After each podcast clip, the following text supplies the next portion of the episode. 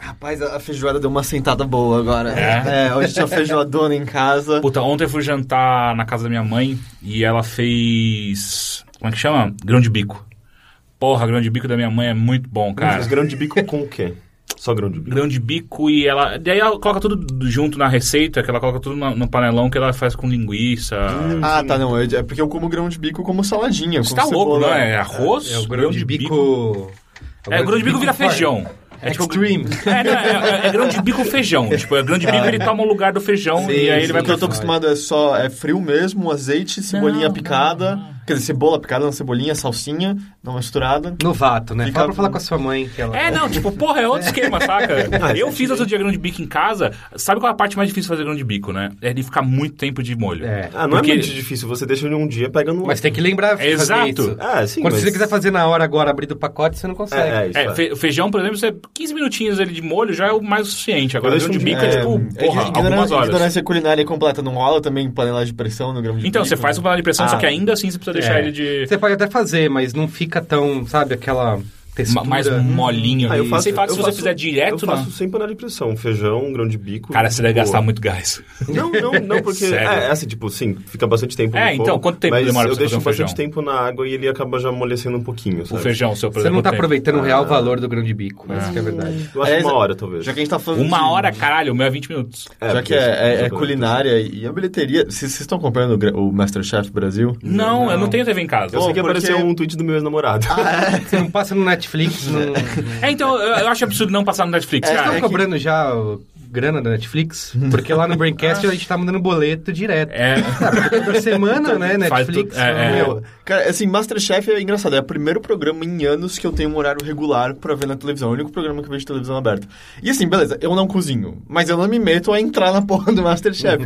o segundo episódio, metade da, da, da competição, teve cinco pessoas que falharam em fazer arroz, dando, tipo, arroz cru pro, pros caras experimentarem. Como? Como que alguém fala em fazer Pois isso? é, e Não, a assim, outra... eu já falhei. Eu tô falando, como que você vai pra um programa de culinária sem saber fazer arroz? E a outra metade foi fazer frango e entregou o frango cru, Ah, basicamente. sim, foi Ah, a é chinesa. E foi a frango. chinesa ainda, Ah, né? ah, Óbvio é. que as pessoas faziam a piada do flango, né? E aí, eu, tipo, e a chinesa ainda por isso falou, eu acho que tá mal passado. Eu acho. Você abre e tá vermelho, tipo, Caralho. pô, é é aquele... Mas eu acho que a pressão que eles fazem também, eles dão muito pouco tempo pras pessoas fazerem um monte de coisa e acaba sempre saindo meio não, mal essa é a graça, é que nem como era daquele SBT lá, o Ídolos. A graça Ah, era sim, a, sim, a galera que não sabia, Que não né? sabia Depois nada. que tem a galera profissa, já não é mais tão legal. Mas é que eu fiquei muito espantado, assim, tá ligado? Mandou e errou, porque era pra fazer o ovo mais molinho e o ovo ficou duro. Aí, tipo, beleza, isso dá pra serrar ele na pressão na hora, fazendo um monte de coisa, mas você entregou o frango cru? É meio... Como você quer achar que você sabe cozinhar? Você já fez frango?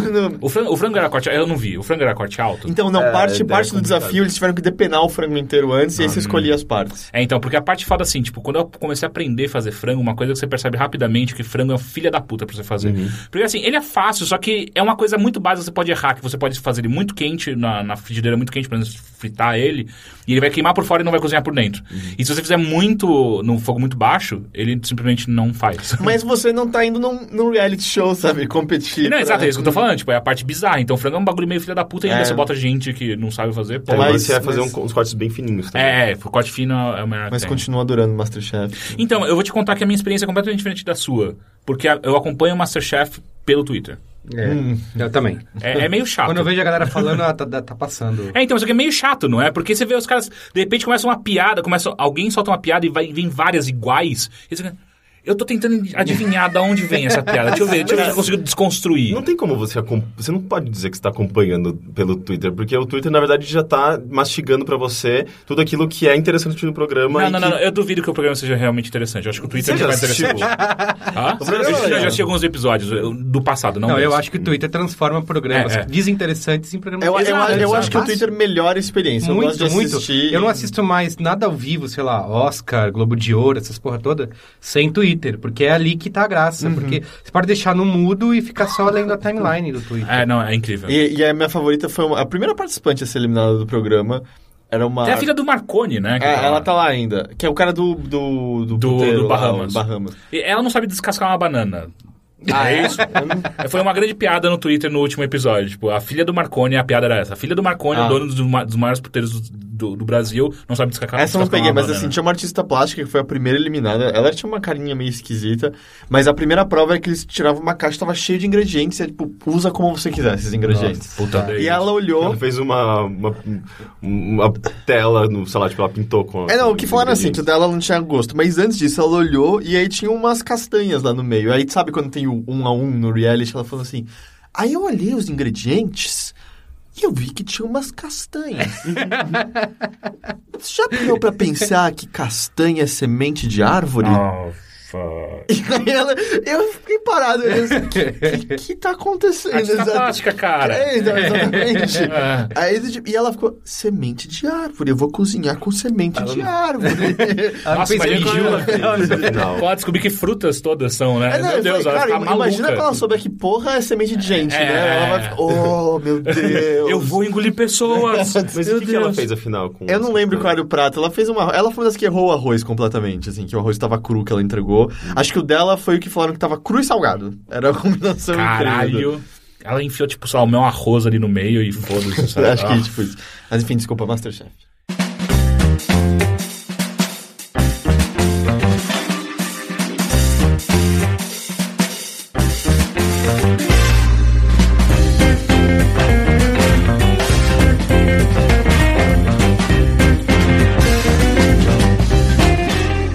Esse aqui é o Bilheteria. É o podcast de cultura geral. Cada vez mais uma- um podcast sobre entrevistas no, no, no.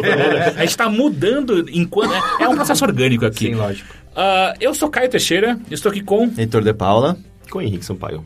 Carlos Merigo. Carlos Merigo, é o nosso participante, o nosso convidado, o nosso entrevistado de hoje. Tudo bem, Merigo? Tudo bem você? Merigo, você é o cara que fez o Brainstorm 9. Isso. Me fala o seguinte, antes de qualquer coisa. Por que, que você fez e o que você fazia antes de fazer? Ou, ao contrário, o que você fazia antes do Brainstorm 9 e por que, que você fez ele? Eu sempre tive alguma coisa na internet, né? Uhum. Quando surgiu a internet, essa nossa querida internet. Fiz, fiz- fazia site no... Sabe, no Word? Ah, sim, sim. Fazia sim, site sim. no Word, daí salvava como HTML. Aham, aham. Nossa, aí- é. Foi meu, meu primeiro existia curso de jornalismo online foi fazer isso, em 2008. Porque você fazia um doc normal e salvava como HTML, né? E aí virava aquilo. E aí eu tinha o Geocities, que era o geocities.com Oh, barra Times Square barra bunker barra 1824. Tinha, tinha o GIF do cara batendo. Tinha o GIF! Porra, sim. sempre em construção, É, sempre em construção. O contador de visita ali embaixo. Fazia isso.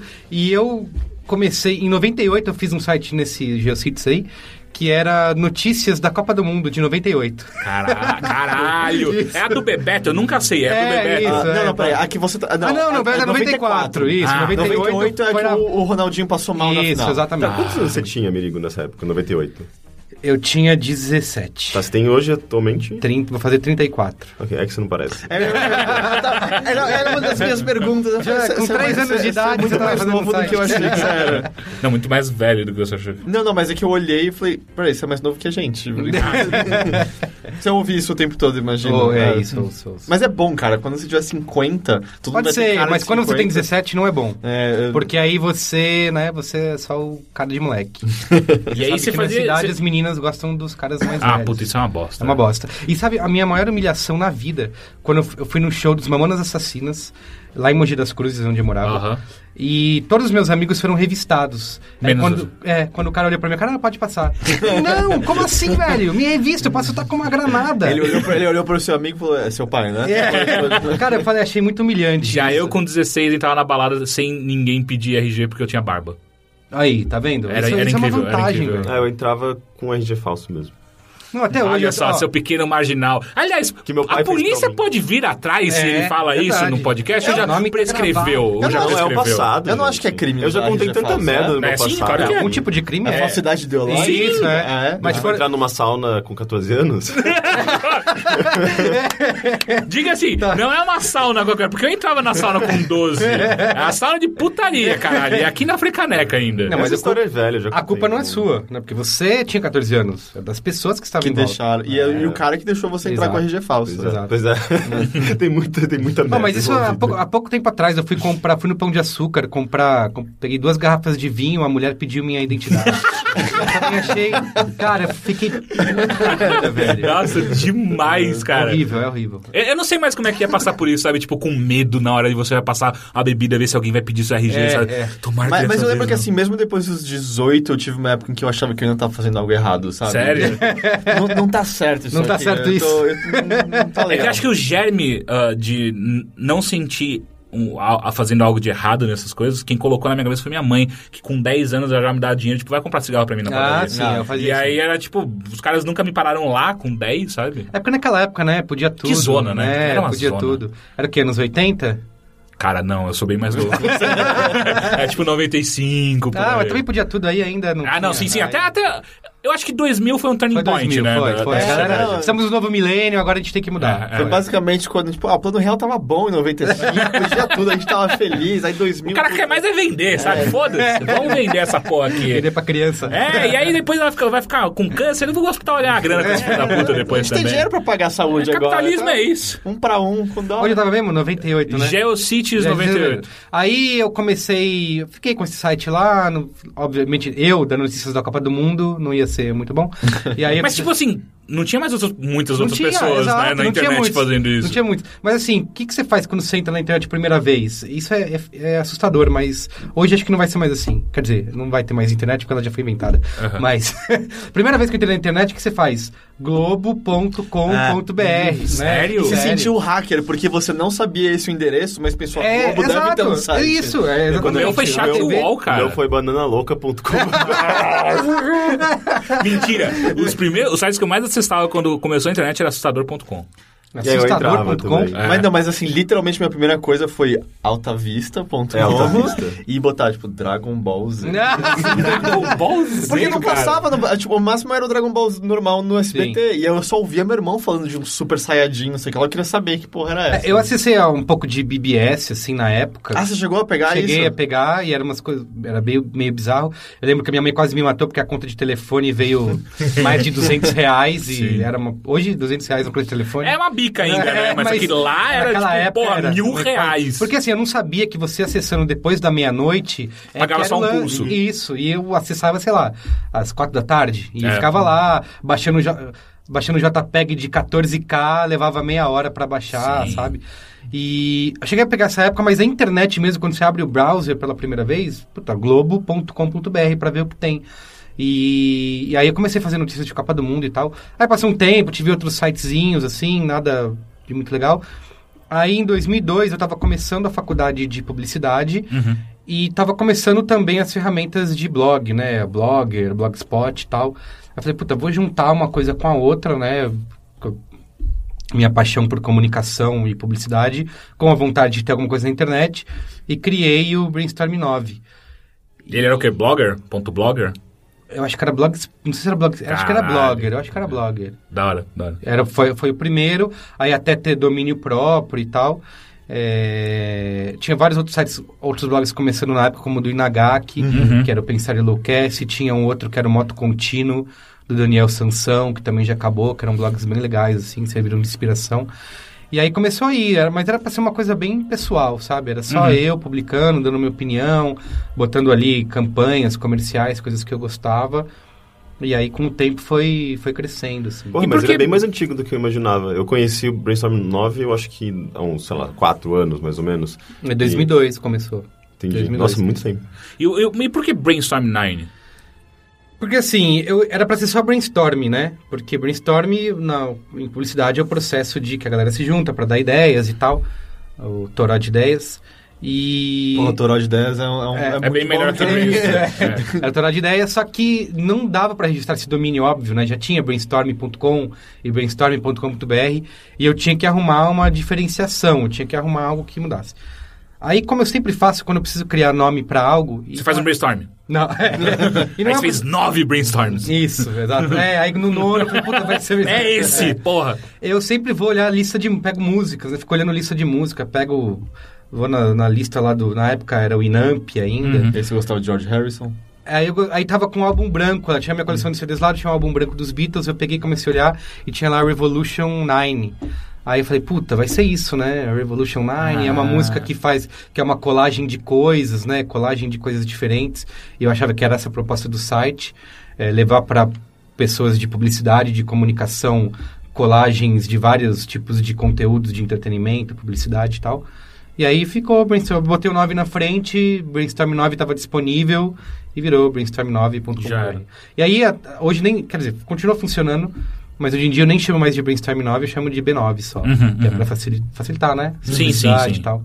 E, a- e assim, uma coisa, é, o Brainstorm 9 ele nasceu em 2002, Uhum. e ali você estava terminando a faculdade, é isso? Tava começando. Começando a faculdade. isso. E aí você fez a faculdade inteira e tal, e você foi pra, pra sua área de publicidade mesmo, ou você já sempre Comecei embarcou? logo, assim, o legal que, o que me ajudou muito o, o site no começo é que ele me abriu muitas portas para agências, né? Então, Ah, é? desde o primeiro emprego que eu arrumei em agência, eu já usei o site como Portfólio? É, como portfólio, assim, como algo das coisas que eu publicava ali, das opiniões que eu colocava ali, então ele já me ajudou muito nisso, assim. Uhum. É, sei lá, no ano seguinte eu já comecei a trabalhar em... Eu mudei para São Paulo e já comecei a trabalhar em agência muito por conta da visibilidade do site, assim. Só que, e, e em que momento foi então que virou a chave que você saiu do mercado de publicidade e aí focou só no B9? Cara, demorou bem, assim, eu, dev... eu a sensação que eu tenho hoje é que eu poderia ter feito isso até antes.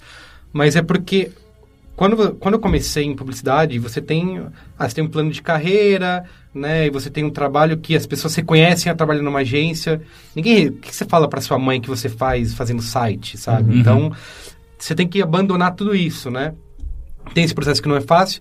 Obviamente tem o preço da grana, porque você tem que abrir mão de um salário fixo garantido todo mês, que nem é fixo, porque você pode ser ma- mandado embora. Ah, a gente, sa- a gente né? sabe desses pedaços. É, é. então. E a gente, só que a gente tem a ilusão de que é uma coisa que é, que é mais Segura, garantida, né? mais segura. Então eu demorei um tempão, eu fui sair de agência só em 2010. É, mas o site, um tempo antes já, sei lá, uns 3, 4 anos antes, ele já era um site que gerava uma grana aqui, outra ali, ele já ocupava bastante tempo da minha vida. E só que eu sempre relutei em, em sair de agência, né? Continuava todas as agências que eu trabalhava também falavam, tem um site, você sabe, e eu preciso tocar ele também, e todo mundo via isso como algo normal. E aí eu recebia muitas perguntas, sabe o que me deu estalo foi assim, muitas perguntas de pessoas falando, pô, mas o site não atrapalha o seu trabalho na agência? E a minha percepção era sempre o inverso. Não, A a agência- agência tá atrapalhando o meu site, entendeu? Falei, meu, então acabou, cara. Eu preciso sair, eu preciso tocar só isso. E eu já tinha até tentado sair da agência um tempo antes, pedi- tinha pedido demissão.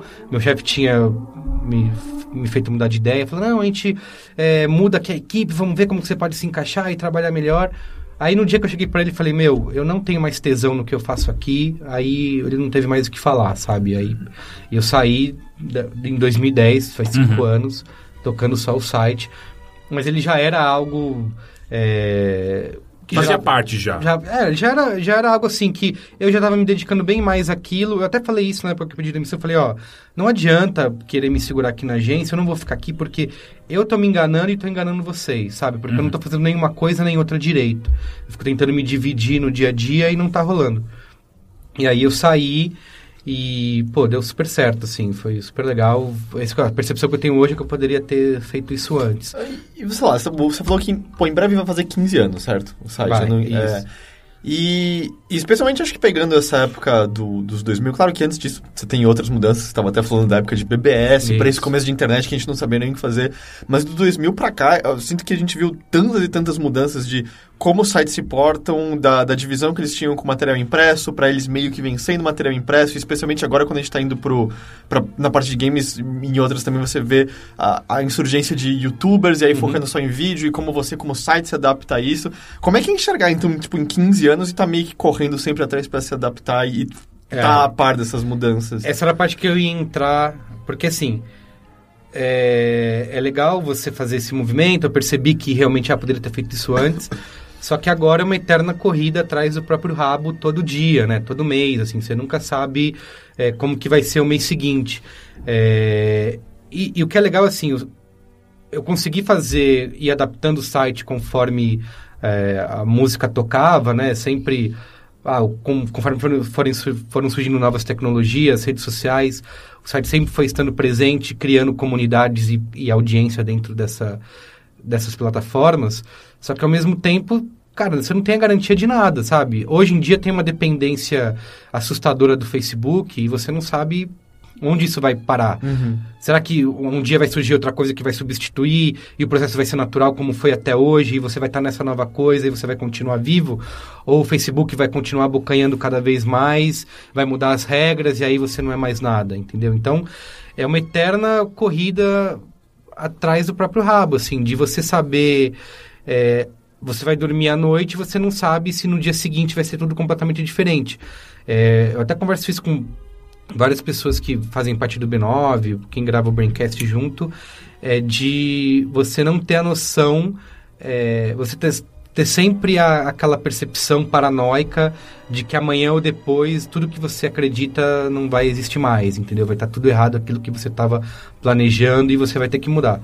Só que isso também, como você falou, perdura por quase 15 anos e o negócio está aí. Então, talvez não seja tão. Sim, porque até quando você estava falando, é, é, existe o que? Um, não é um tom de arrependimento no fundo, é só um tom de eu tenho que estar esperto o tempo é, todo. Arrependimento senão... do que você diz? É, não, é que você estava falando com um tom, pô, agora eu tô correndo sempre atrás não, do não, imagina, quando eu durmo, imagina, não. Eu não tenho. Hum. Assim. Vocês sabem, né? Vocês Uhum. fazendo overloader sabem como é que é o dia a dia de... Ao mesmo tempo que você tem todo o tempo e liberdade do mundo, você tem preocupações que antes você não tinha, né? Aham. Você tem que lidar com... com quando você está trabalhando numa empresa que te paga para fazer aquilo, é, você vai fazer o seu trabalho e vai se focar naquilo. Quando você precisa continuar fazendo o seu trabalho e pensar em todo um outro lado estrutural, isso te cria no dia a dia problemas que antes você não tinha. É só isso. Eu não me arrependo de forma alguma. Uhum. Eu- como eu falei, a sensação é ainda de que eu poderia ter feito isso antes, adoro o que eu faço. Me divirto muito, tenho tempo para ficar com os meus filhos, isso é impagável, coisa que eu vejo vários amigos que trabalham em agência e não têm. Só que você tem novas preocupações, Sim, sabe? claro. Você tem que lidar com coisas durante, durante todo o mês que, teoricamente, se você tivesse numa agência assalariado, você não, Não. teria, mas não tem nenhum pentelésimo de arrependimento. Esse- essa coisa do tempo que é muito louco, em que você de repente tem o tempo para poder administrar como você quiser, mas a sensação é que se você não estiver administrando o tempo todo, você tá fazendo algo errado. Eu, pelo menos, É, tenho, isso, assim, tem isso. Não, e, e as- é, isso que você falou, sei lá, às vezes você tá no domingo em casa com a família, você fica pensando, pô, será que eu deveria estar trabalhando e fazendo... Será que estourou alguma É, notícia? e será que eu tô perdendo alguma coisa? Será que o Steve Jobs ressuscitou e eu não tô publicando isso agora para as Uhum. pessoas verem? Então rola um pouco isso, mas, cara, é divertido pra caramba, assim, No sabe? nosso caso é o Miyamoto, né? A gente, a gente sempre se brinca com esse exemplo, tipo... Será que o Miyamoto morreu? Morreu, é. a gente, quando, antes de Steve Jobs morrer, era, era ele morrer. Agora é re- ressuscitar. Se ele ressuscitar, você precisa estar ligado. E uma coisa, é, você começou em 2002, então você pegou toda a parte de Orkut, que eu queria Peguei. voltar para aquela ah, pra questão que você falou do- da possibilidade do Facebook simplesmente mudar, porque hoje sem dúvida ele é boa parte do, do acesso da maior parte do- dos sites da internet. Apesar de que a gente mesmo viu a gente se ferrando, né? Diminuindo cada vez mais o alcance das postagens que o Facebook faz. Então, então ele mesmo foi mudando. Mas é bizarro, né? Porque hoje, ah, números nossos, assim, a gente tem 30% da nossa audiência vem de, de ri- mídias sociais. Desses 30%, 70% é só de, de Facebook. É Isso. bizarro. É. Ah, e assim, você falou que pode, tudo pode mudar a qualquer momento e eu também acho que é meio por aí. Só que ao mesmo tempo você também não passou por toda, por toda a fase de Orkut. E aí o Orkut morreu e virou Facebook. Isso. O que aconteceu Mas nessa eu transição? acho que na, o Orkut nunca teve o, esse papel que o Facebook tem hoje. O, Face, o Orkut foi importante, ele levava audiência adicional, era um bônus. O Facebook não, hoje o Facebook é obrigatório. Assim, se você faz, pelo menos o B9, a gente publica um post. Se esse post não for facebookado, é praticamente como se ele não tivesse existido, entendeu? Que nem o Twitter, na época que o Twitter dominava. Só que também nunca teve esse domínio do Facebook. O Twitter chegava a derrubar o site. Você publicava um post, tweetava, o site caía de tanto volume de acessos que ele levava para o site. Hoje o Twitter é praticamente irre- irrelevante, né? E só que você sempre teve outras fontes. O Google sempre é muito importante, o acesso orgânico de pessoas que acessavam a home, é, né, que tinham como favorito. É, isso sempre serviu como a base da audiência e não como é, como é o Facebook hoje. E o- todo o resto era, era bônus. O Twitter era bônus, o Orkut, o, outros sites que linkavam era, era bônus de audiência. Hoje em dia não. Pa- parece que o acesso via home e o acesso via Twitter é o bônus e o seu, a sua massa, o seu volume maior é via Facebook. Até porque é pelo Facebook onde o, o link acaba se disseminando, né? Isso, A- é, A é. viralização acontece principalmente por conta do Facebook, eu acho. É, você- e aí você tem que. Aí o seu conteúdo acaba sendo cada vez mais direcionado a agradar esse público de Facebook, porque você depende dele para compartilhar, para viralizar. Então você tem que fazer algo que vai agradar ali. E no, e no Facebook está longe de ser o seu público mais fiel. Porque é o cara que foi lá, alguém compartilhou um post legal, ele achou bacana, curtiu e pronto. Ele não é o seu público hardcore que vai ali todo dia te acompanhar, te conhece no dia a dia. Tanto que assim, os podcasts, o próprio Braincast, ele é o conteúdo do site que tem a, digamos, a maior identidade, assim, né? Onde o público fiel reconhece as pessoas que participam, eh, sabe o nome de cada um, sabe o que cada um pensa. E no Facebook não, quando você compartilha o podcast no Facebook, a galera mal ouviu falar, não sabe o que é aquilo, o que é podcast. Então tem esse, essa diferença, sabe, entre, entre audiências e que o que é diferente da época do Orkut, Twitter, é, é a dominância do negócio, né? Porque o, o Twitter, se amanhã o Twitter fechar as portas e falar, ah, você não vai mais publicar aqui, fudeu, entendeu? Você não tem o que, vou fazer o que agora? É, e, e as outras ferramentas, elas foram simplesmente sendo substituídas por outras plataformas que ajudavam a disseminar o conteúdo. Então, onde isso vai dar, não sei. Foda. Ficou um, tom- um tom meio ominoso agora, né? Tipo, Porra, é, pode crer, pode. Assim, mas é, é que, de novo, eu bato nessa tecla. Só que isso também dura 15 anos, né? O negócio, ao mesmo tempo que vem vindo essas ferramentas, e, ah, eles estão dominando, você depende delas, só que elas vão sendo substituídas e você continua aí de um jeito ou de outro, que é a velha máxima de você continuar fazendo conteúdo bacana e relevante, você vai sempre ter um caminho pelo qual seguir, sabe? É, eu sinto que a gente, os, os lugares que a gente vê mais, assim, ruírem e, e- e sumirem, são os que são relutantes à mudança, assim, é, são aqueles que olham pro- pra mudança e falam, não, esquece, o meu jeito tá certo, eu não vou fazer nada quanto a isso, e são eles que desaparecem. Eu sempre sinto que, se você estiver disposto a entender a mudança e tentar se adaptar a ela, meio que Sim. sempre há espaço pra você. E, e assim, tem uma galera, tem o, aquele o Gigaon que acabou, que era um blog de tecnologia gigante, eles receberam até investimento e tal, e daí do dia pra noite os caras fecharam, tinha uma mega audiência. E eles fecharam basicamente porque eles ficaram grandes demais, contraíram dívidas e não conseguiram se bancar e fecharam.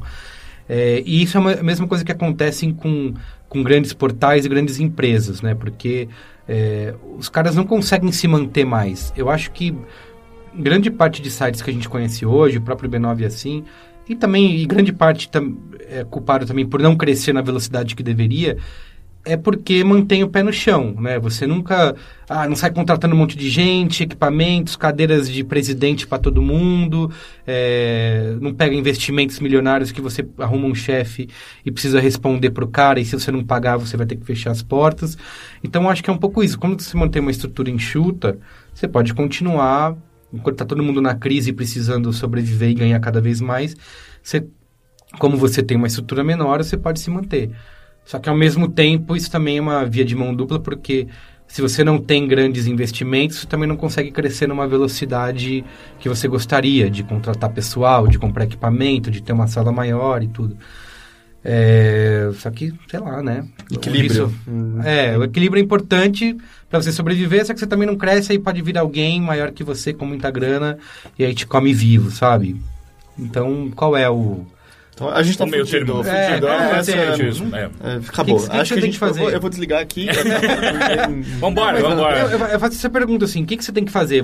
Qual é o certo? Você tem que ir atrás de um investidor, pegar um investimento milionário e transformar sua empresa rapidamente virar gigante? Ou você tem que ir pequenininho, dando baby steps, né, devagar? O que você tem que, qual é o certo a fazer? O B9 está dando baby steps há quase 15 anos, sabe? Ao mesmo tempo que no momento de crise o site sobrevive, mas também não cresce, sei lá... Não sei, dilemas do, da, Do empreendedorismo, né? Isso. É, é muito chato, Mas é cara. aquela coisa também do risco, né? Se você se arrisca demais em tentar dar um, um passo maior do que as pernas, você pode, pode capotar na frente, Pode, sabe? fácil, E, pode. eh, ainda mais, sei lá, no caso do, do Overloader, por exemplo, que tem uma, um, um público específico que a gente atinge.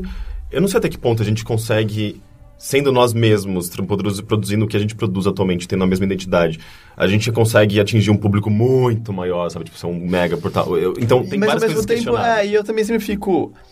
A gente quer atingir um público exatamente. É, mega. É, é- Ó, eu- o, dilema, por exemplo, vocês criaram Overloader e eu não sei se antes ou pouco tempo depois, é, acho que abriram a IGN, né, Brasil. é, foi, foi agora há pouco. Foi, Então, foi- o volume que os caras produzem e a grana que eles têm de equipe, de acesso, cara, não, é impossível você correr. Eu vi você até escreveu isso, né, num texto.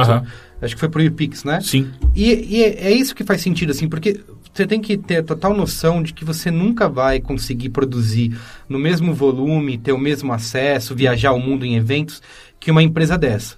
Então, o que você precisa fazer? Criar a sua própria identidade. Tem que ser diferente deles. é. É, tanto, tanto que quando isso. anunciaram lá o, o lance da higiene aqui, ah, na verdade a gente viu a notícia muito mais positivamente do que qualquer coisa. Porque, pô, legal, é mais um site vindo aqui, ainda mais quando alguns tinham fechado no ano passado, que pra gente essa competição é saudável nesse momento. Porque, ao nosso ver, quem tem a- algo a temer com a vinda do Meigene Brasil são os sites de porte grande de Sim, games. É o sim, All Jogos, exato. é o Baixa Aqui. É. Não a gente. A gente não tá em competição direta com eles. É completamente diferente o que a gente tá E fazendo. você não tem uma percepção assim de que. Eu vejo isso, acho que com o B9 isso ao longo dos anos, principalmente com podcasts agora, que assim, o público que, tá em- que continua lendo e que gosta do negócio é o público que reconhece essa identidade das pessoas que criam e querem con- continuar consumindo isso. Porque o que eu percebo com o Braincast. é, antes eu achava que o tema era o que ia definir muito que, quais programas iam ter audiência ou não, que as pessoas iam querer ouvir. E ao longo dos anos, o que ficou provado é que não. Foda-se, a gente pode fazer um, um Braincast sobre culinária e as pessoas vão ouvir porque é o pessoal que gosta do que a gente tem a dizer, eu acho engraçado, se identifica com aquelas pessoas ali. Então elas vão continuar ouvindo, independente do tema. E, e eu acho que isso que foi importante na criação do site ao longo desses anos é isso.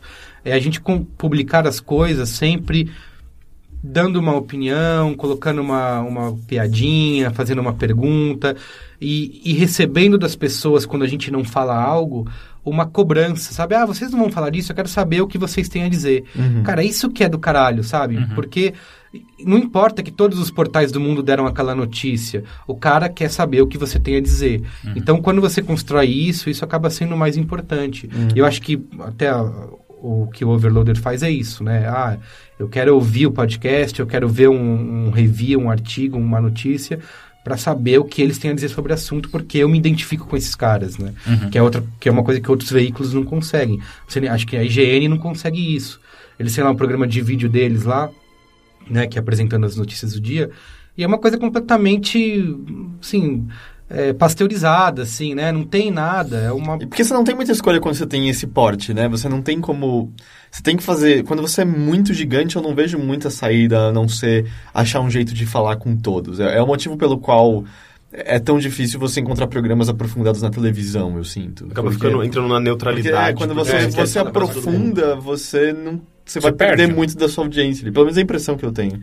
É, mas você pode. Acho que uma coisa não exclui a outra, né? Você pode tentar fazer isso, falar com todo mundo, mas ao mesmo tempo encontrar outros caminhos em que você cria essa identidade, assim. Mas acho que talvez fica todo mundo tão fechado nessa ah, milhões de page views, milhões de usuários, é, e vira sempre essa. todo mundo fazendo tudo igual. Você acha que é mais a preconcepção de que tem que ser assim que Ah, impede eles de. É, eu não sei, assim, é que eu também nunca, nunca paguei pra ver, sabe?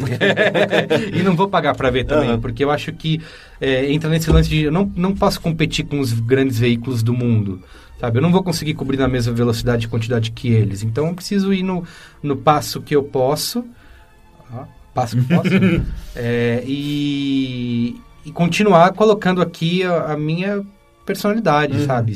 Talvez seja isso que me mantenha.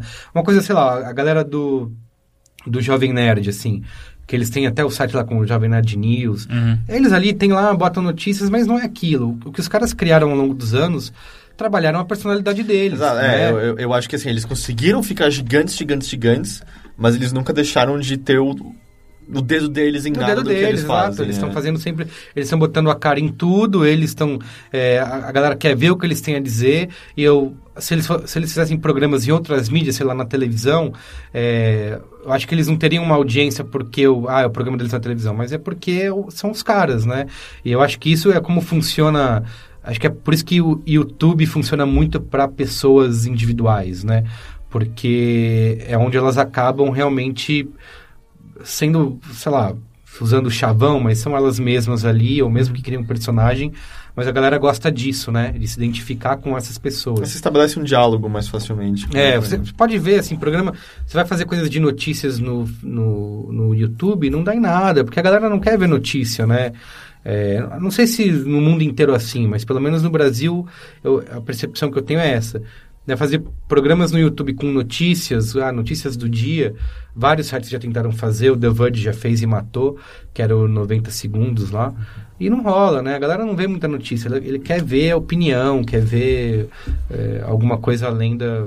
Quer ver coisa para se estressar, né? Basicamente isso. É. Pessoas querem ver para poder falar mal depois no isso. comentário.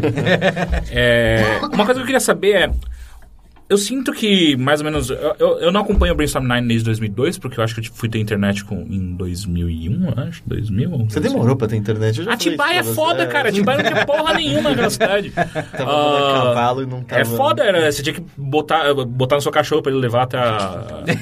Enfim. É, o que eu sinto hoje em dia, é de uns, acho que mais ou menos uns 4 anos, que o Brainstorm ele começou a ficar não só, não simplesmente cobrir o mundo publicitário, mas também começar a fazer outras coisas, como cultura geral. Uhum. Inclusive, vocês lançaram há pouco tempo, pouco tempo, uns dois anos, é isso? Save Game? Dois anos já? Não, faz menos um ano. Um ano? Um ano, um ano Save Game. É porque foi quando o Corra foi pra Manaus. Sim, sim, então sim. Foi, foi, é, vai, foi um tá mais ou menos um ano agora, um né? é. Uh, por que, que vocês fizeram? É, foi exatamente pensando nisso. Ah, não é com, com, mais conteúdo diversificado e não simplesmente publicidade, a gente consegue mais agir mais pessoas. É, o B9, assim, qual que foi o lance? Ele começou falando muito exclusivamente sobre publicidade. É, e aí foi aumentando de audiência e tal. E o que eu percebi é o seguinte: é legal falar de, de publicidade, de campanha, só que para o cara que consome isso, que trabalha em agência ele, ele tá vendo que já foi feito, né? Ele, uhum. ele não vai poder fazer aquilo de novo. Às vezes faz, mas né, não é deveria. É Brasil, é Brasil. Isso, é, não deveria. Mas, então, pegar o que já foi feito e acompanhar o que as agências de publicidade estão fazendo é bacana, é referência.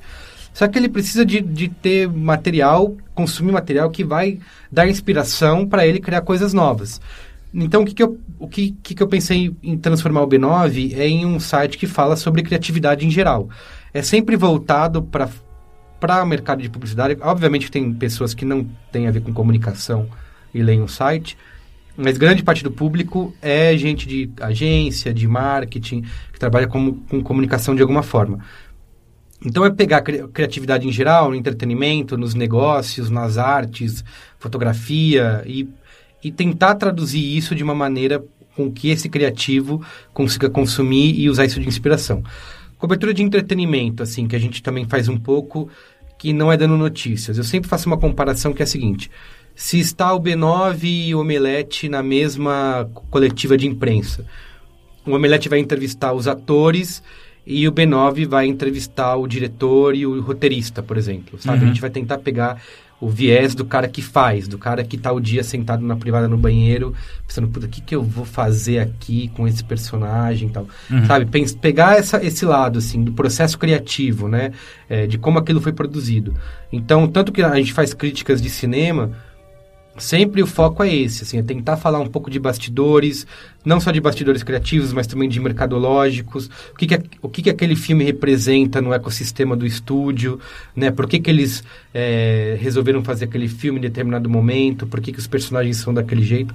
Então, é, é isso, assim, é tentar olhar os bastidores das coisas quando se trata de entretenimento.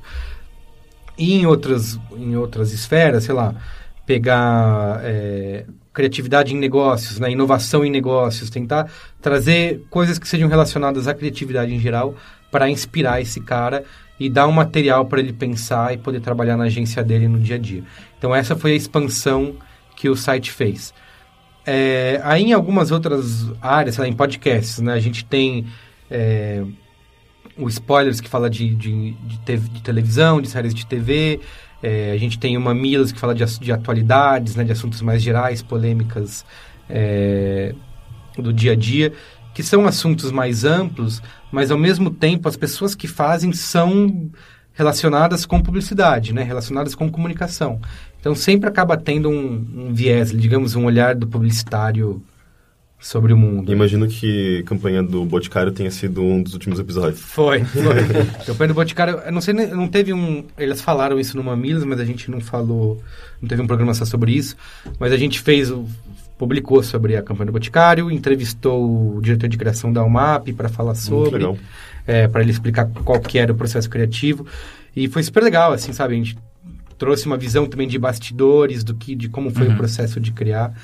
É, então é esse tipo de coisa, assim, a, a, expansão ela existe, mas ela é sempre voltada para isso, né? Para cobrir o universo de criatividade para criativos e pessoas que querem se inspirar para trabalhar, seja em uma agência de publicidade ou para marcas ou numa produtora, esse tipo de coisa, assim. Legal, e agora eu quero saber o seguinte, é, saindo um pouco do B9, indo mais para sua visão de mercado como publicitário e tal, uh, uma coisa que a gente está vendo é, é, um problema muito sério que é o jornalismo tá indo pro caralho no Brasil. Sim. É, basicamente isso. Ontem mesmo a Abril anunciou que está vendendo acho que nove cadernos dela, botou à venda. uns dias, na verdade. Eu acho que uns 30, 30 jornalistas também. É, demitiram. É, então, além de todos os passaralhos, eles estão vendendo os cadernos dela, inclusive quatro rodas, que era tipo quase que um, um bastião Até dentro quatro da Abril. rodas foi nessa? Sim, sim, ah, sim. Capricho também. Né? Capricho, Capricho vai virar só digital. É, digital. também, né? É, muitos anos. Como que você enxerga isso do lado de publicidade? Tipo, você acha que vocês são os culpados disso? Que a publicidade é a culpada de foder o jornalismo ou o jornalismo está se fodendo porque ele é, é, ele, ele tomou más decisões no caminho dele. Assim, você diz. É... Por que, porque assim. Filosoficamente ou comercialmente? É, aí é foda, porque filosoficamente eu vou te falar que o problema é de vocês. Ah, mas é? comercialmente é o, o, o, jornalismo, é a minha opinião. Então, comercialmente falando, acho que o jornalismo. Quer dizer, primeiro filosoficamente falando, o jornalismo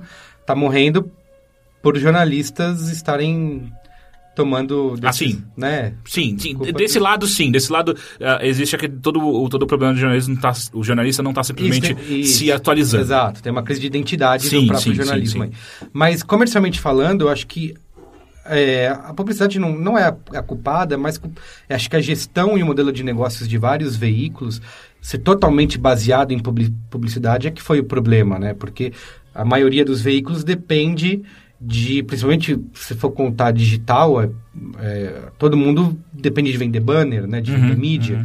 Então, quando, quando, todo mundo depende da mesma coisa, ferrou. Ninguém criou modelos de negócios separados, né, coisas que pudessem bancar o seu, a, a, o seu veículo fora de vender mídia. Então, agora, como você tem um mercado totalmente em transição e ainda Aqui no Brasil a gente tem sorte porque é tudo mais lento, né? Uhum. É tudo mais devagar. Então tem muita gente ainda sobrevivendo é, dependente disso. Mas é um problema também, né? Porque eles viram tipo umas âncoras, que eles puxam o mercado para baixo junto. Tipo, né? a gente quer, vamos logo, vamos. Vai, vai, transição, vira, vira transição, logo essa Vira, puxa, vira, vira. Puxa, porque assim, ve... o que, que eu vejo? É, enquanto você tem uma mudança de mentalidade em outros países de ah, vamos fazer publicidade voltada para relevância, para certos tipos de público. Aqui no Brasil a gente ainda é muito preso nas métricas antigas, né? Em vender page view. E eu já ouvi muito isso. Puta, não, não, não se preocupa muito em ficar criando métrica, desenvolvendo métrica, que só atrapalha. O cara só precisa botar na planilha dele ali que ele anunciou num site gigante, entregou 10 milhões de impressões, enfim, é uhum. isso. Sabe? Só me entrega arroz com feijão e não complica. Então, ainda tem muito isso rolando, mas ao mesmo tempo, as próprias empresas, né? estão forçando agências a mudarem de mentalidade. Porque aí você pega aqui no Brasil, onde as agências compram mídia, muito ainda compram mídia, lá fora não é assim, os anunciantes que estão cada vez mais se é, tem um alinhamento global, né? Eles precisam fazer a mesma coisa que eles fazem lá fora, trazer para o Brasil. Uhum. Eles começam a forçar as agências a não trabalharem mais em modelo antigo. Então a agência não compra mais mídia. Já tem, ou tem empresa especializada em fazer isso, que são os birôs de mídia, ou os próprios anunciantes têm a mesa de compra dentro da, das empresas. Então você tira um poder das, que as agências tinham, que é era fazer essa negociata de mídia, é, e que elas vão, vão, vão perdendo isso, né? Quem vai decidir isso agora é o cliente, vai fazer compra de mídia programática, o cara vai, ter, vai ser tudo... É, automático. Vai ser tudo automático, uhum. ele vai uhum. escolher o público ali, vai veicular onde ele quer, por perfil de público, vai pegar os parâmetros que ele precisa, vai ver o resultado daquilo direto e não, nada disso passa por agência, né? Uhum. E antigamente, por isso que num país onde a gente tem dominância da Globo total, uhum. né, em, em, venda de mídia, em em veiculação de publicidade, você, vai, você começa a tirar. Isso é culpa das agências também, Sim, né? Porque os caras vão anunciar onde eles vão receber a maior comissão, né? Então, vamos levar para onde é o garantido, onde a gente vai conseguir mais. Sei lá, anunciar na novela das nove. Agora eu descobri que vai ter novela das onze. Sim, É, é. é, é que sei são, lá, são, são um pouco curtas, elas duram menos tempo, mas acho Ah, são as. Sim, sim, já teve outras vezes na novela. Ah, é? Já teve? né? É, novela das Ah, onze. que mas- as pessoas acabam chamando de séries, mas é, É. é ficar entre uma série e Entre uma outra. série, mas é, eu imagino assim, claro, o B9 é pouquinho maior, assim, que o Overloader, mas, mas eu imagino que várias das lutas que você acaba tendo lá são parecidas com as nossas, de... eh, Calma, tenta não olhar só pra, tipo, page click. Olha essas outras Isso, coisas que a gente isso. tem aqui. Assim, o, o B9 pode ser maior que o Overloader, mas ele é menor que muitos sites por Uhum. aí, e sites que surgiram depois, ou até tem a mesma linha, é, ou tem o mesmo perfil de público. E assim, na hora que o cara pega para anunciar, infelizmente é assim, o cara pega lá, eu vou anunciar num site de 50 milhões de page views ou num de 10. Ah, o cara, ah, vou num de 50, Uhum. né? Porque eu preciso falar pro meu anunciante, pro meu cliente, que eu tô indo no... Que mais pessoas foram impactadas. mais pessoas foram né? impactadas. Mas ignorando coisas tipo retenção. Isso, o- total, O, quanto total. que quem tá vinculando aquilo naquele site conversa com o seu público Isso, de fato. exato. Será que o, que o perfil do público tem a ver com isso que eu estou anunciando? Será que, que, é o, que o público consumidor é, vai consumir esse meu tipo de, de, de produto? Ah, eu vou, eu vou anunciar um produto que é para classe A num site que é acessado por classe mais C. Então, assim, o cara tem que analisar esse tipo de coisa, só que geralmente isso não acontece, né? O cara vê os números absolutos ali de audiência, porque é aquele negócio que é que nem outdoor, né? A mídia exterior. A mídia exterior, você tem o... A, a- receita do sucesso é o caminho do presidente, né? Que é você colocar os, os outdoors no caminho do presidente da empresa, que é para ele ver, porque ele vai de carro até da casa para o trabalho, trabalho para casa, e fala, olha, minha empresa está, em todo lugar." está em todo lugar, a empresa está anunciando. Não tem mais em lugar Filha nenhum, mas tem no caminho da casa dele. Nossa, então o Kassab, a galera queria matar o Kassab, né? Esses caras. Porque, porra, quando ele falou pra tirar os outdoors do, de São É, Paulo, meu é, Deus do céu. é. Mas é que assim, foi uma coisa que na época foi muito. É, gerou polêmica e tal, mas. Ah, não, hoje em Anos dia depois, é incrível, né, sim. hoje Ninguém dia- sente saudade. É, eu, eu diria que a única coisa boa que o Kassab fez foi. Cê, quiçá, não, eu afirmo com, Mas ao mesmo tempo, categoricamente. A, a propaganda na rua, ela ba- basicamente existe onde tem coisa da prefeitura ou do governo, né? Tipo, metrô, Mas é ponto tão de ônibus. pouco, É, né? de. Ah, A Mas, relógio, eu acho, né, mas eu acho meio oportunista, né, por Ah, parte deles. Mas você tá falando do governo, a coisa que o governo mais é Não oportunista. é como se a gente tivesse muito metrô em São Paulo também. Então, eles flexibiliz- flexibilizaram bem, né? Essa cidade limpa, assim, de. Por exemplo, antes não tinha tudo de ônibus, agora tem. Eleições também é uma festa, né? Sim. Eu espero que, que não volte ao que era antes, porque era, era horrendo, assim. É a mesma coisa, lembra a lei do, dos cigarros também? Que Uhum, não podia... uhum. Na época também rolou protesto, que absurdo, não sei o quê. Agora- Hoje em dia, você tá acostumado. Você vai numa balada e a galera tá fumando, você... Quando você viaja, né? Você, você entra num, num bar, a galera tá fumando, sei lá, meu, puta caramba, pode... Até é fumante mesmo, né? Aham. Acha, meu, caramba, pode fumar aqui, que coisa, coisa estranha, né? O- e, mas você não sente no geral que tem- você tem cada vez dialogado mais, com mais empresas que estão começando a sacar que esses números absolutos não são tudo? Sim. Porque mesmo no nosso to- pouco tempo de vida, eu sinto que Total. volta e meia pipoca uns que falam, não, ok, vamos olhar essas outras Principalmente coisas. quando, vamos- ah, principalmente quando não depende mais de agência, né? Isso quando você tem a- os anunciantes usando tecnologias para anunciar, usando mídia programática, o cara, o cara cada vez mais vai tendo a noção, é, digamos assim, de que ele poderia estar sendo enganado pela agência dele, Uhum. que a agência estava vendendo uma coisa que, que não era o melhor caminho. Rola isso, sabe? De é, do cara começar a utilizar outros parâmetros para para anunciar. Infelizmente, a gente anda um passo mais lento do que deveria, né? Aqui no Brasil. Então, você ainda tem muita gente que...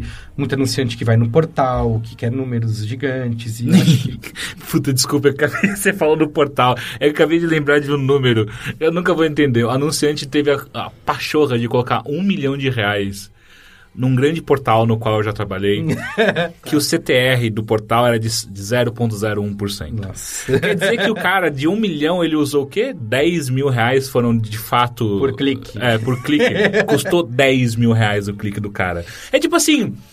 É, mas o quão estúpido você é, Cara, sabe? outros, sai- outros, outros grandes. A média do mercado não é muito maior que isso, sabe? Ah, não, eu sei, eu sei, eu Os caras sei. anunciam. É que isso eu sei factual, sabe? Tipo, eu, eu imagino que os outros CTRs também não sejam nada incríveis, sabe? Mas é, Banner não vai, não vai muito longe disso. assim, É assustador. Eles tinham que botar o macaquinho pra gente acertar de novo. Esse, esse a gente o clica. quê? Macaquinho? A, a clique acerte o macaco É, com isso que é. Acho que é da internet antes da sua época, que você demorou pra Filha ter da internet.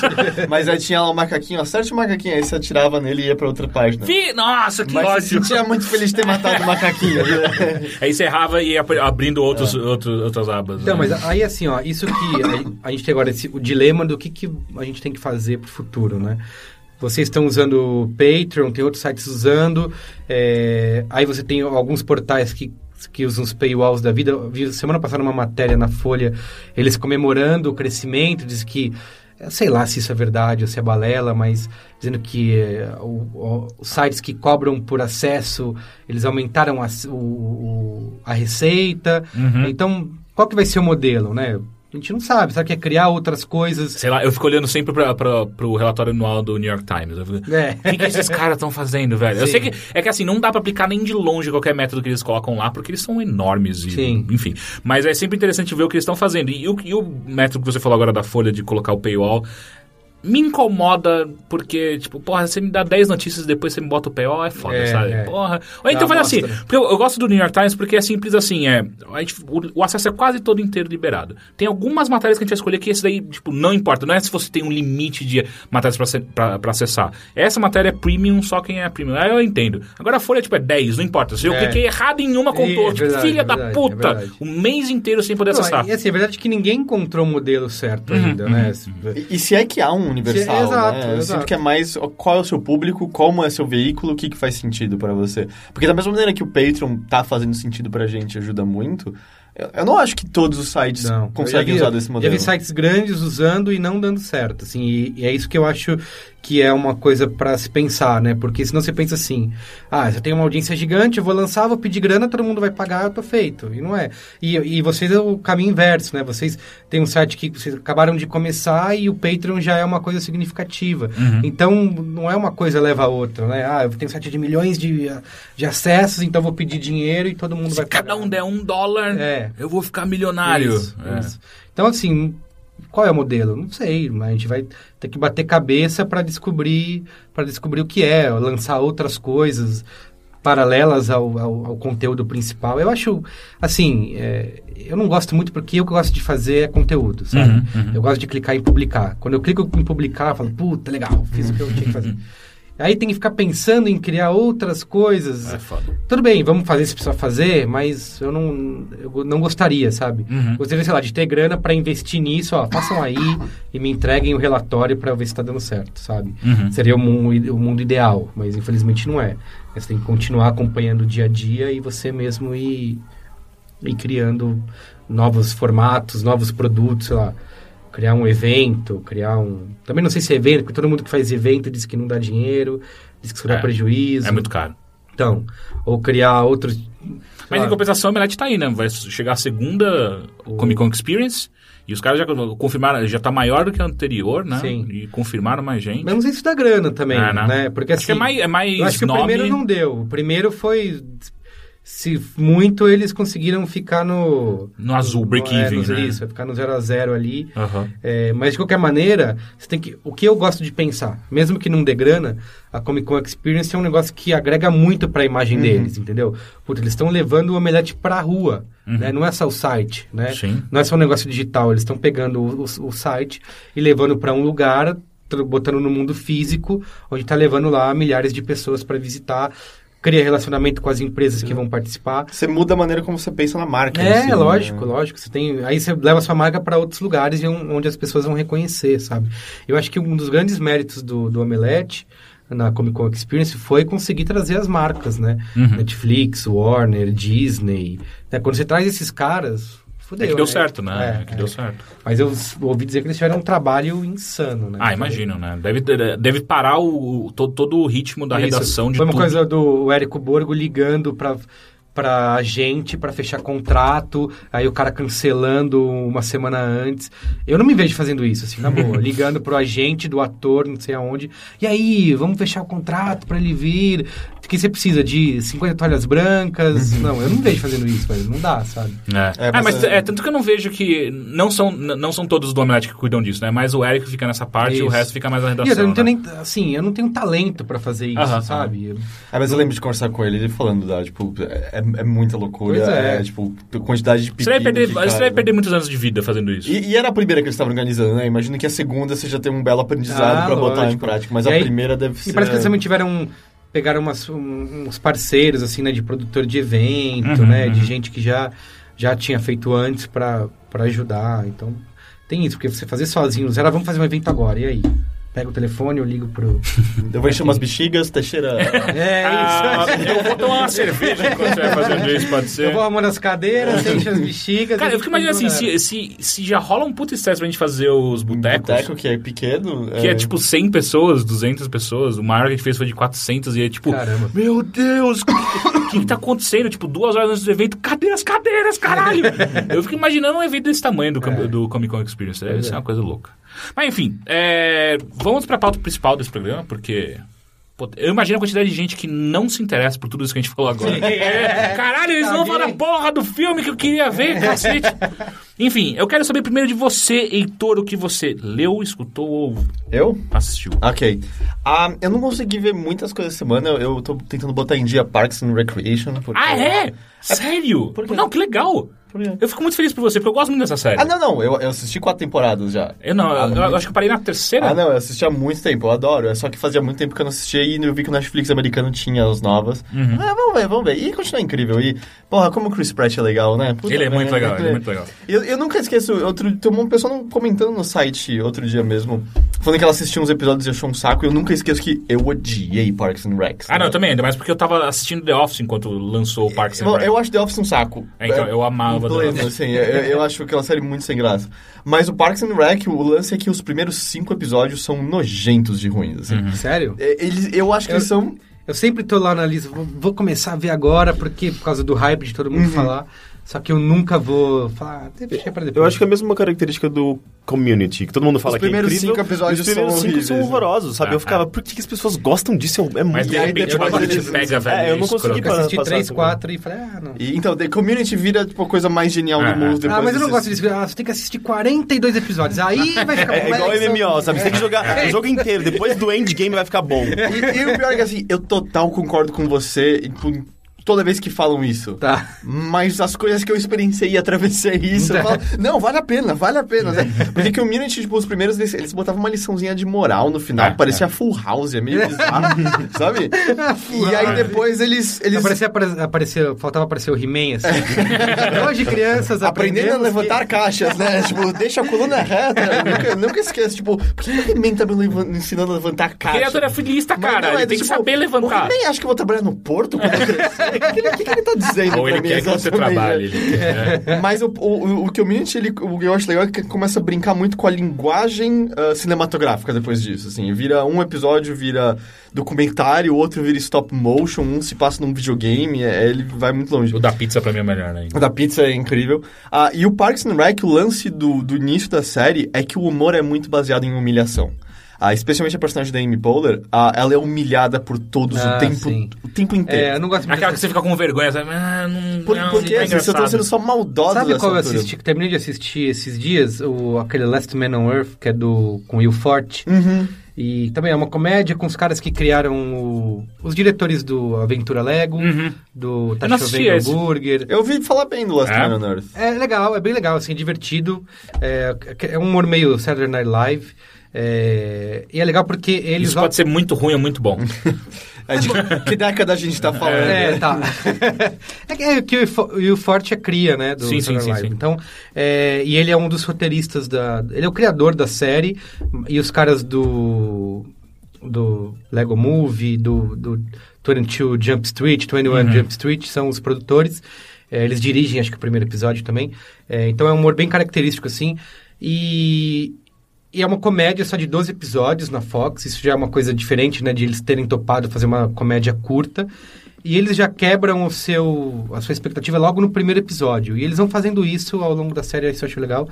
Só que tem uma coisa que você falou agora que é uma coisa que me fez gostar menos da série, que é o, cara só se fode. Uhum. Sabe? É a série onde o personagem principal só se fode. Quando você acha que ele vai se dar bem, ah não, deu errado, deu uma merda, ele vai se fuder. Então, aí nos últimos episódios você já saca.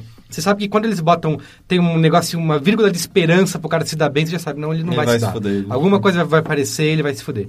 Então é isso, assim, se eles levarem a série desse jeito o tempo todo, você acaba ficando puto, sabe, meu? Ah, o cara, o personagem principal que eu, que eu curto aqui, que é o principal cara, nunca vai se dar E, bem. e aí, então, e aí, justamente, esse é o começo, assim. E pior que tudo, Amy Poehler é... A, a personagem dela é completamente esforçada, é a que melhor trabalha de todos ali. Ela tá tentando, de A fato... que- Ela tá, de fato, é, tentando aplicar uma mudança e ela é humilhada de novo, de novo. E aí o interesse romântico dela ignora ela completamente. Pô, que, que, que saco, por que eu deveria estar rindo disso? E, e parece que eventualmente se tocaram disso. E a série se torna muito... Todo mundo é interessante, mas todo mundo sa- passa a saber a, a rir de si mesmo. E, eventualmente, rindo uns dos outros. Tá. Então, todo mundo... é, não é exatamente humilhado, mas tem um momento que todo mundo cai em cima de um dos personagens, mas todo mundo ganha força. E a Amy Poehler em si ganha muito força. Assim, justamente essas qualidades de ela trabalha bem, ela, ela é esforçada, passam a ser reconhecidas por todos e ela começa a ganhar muitos méritos por conta disso. Tanto que ela vai subindo a carreira dela. Tá. Ela vai pro congresso, eventualmente, e coisas do tipo. Ah, os interesses amorosos dela viram mais interessantes. Tanto que o par amoroso inicial dela vai embora da série na primeira temporada, vira outra pessoa bem mais legal.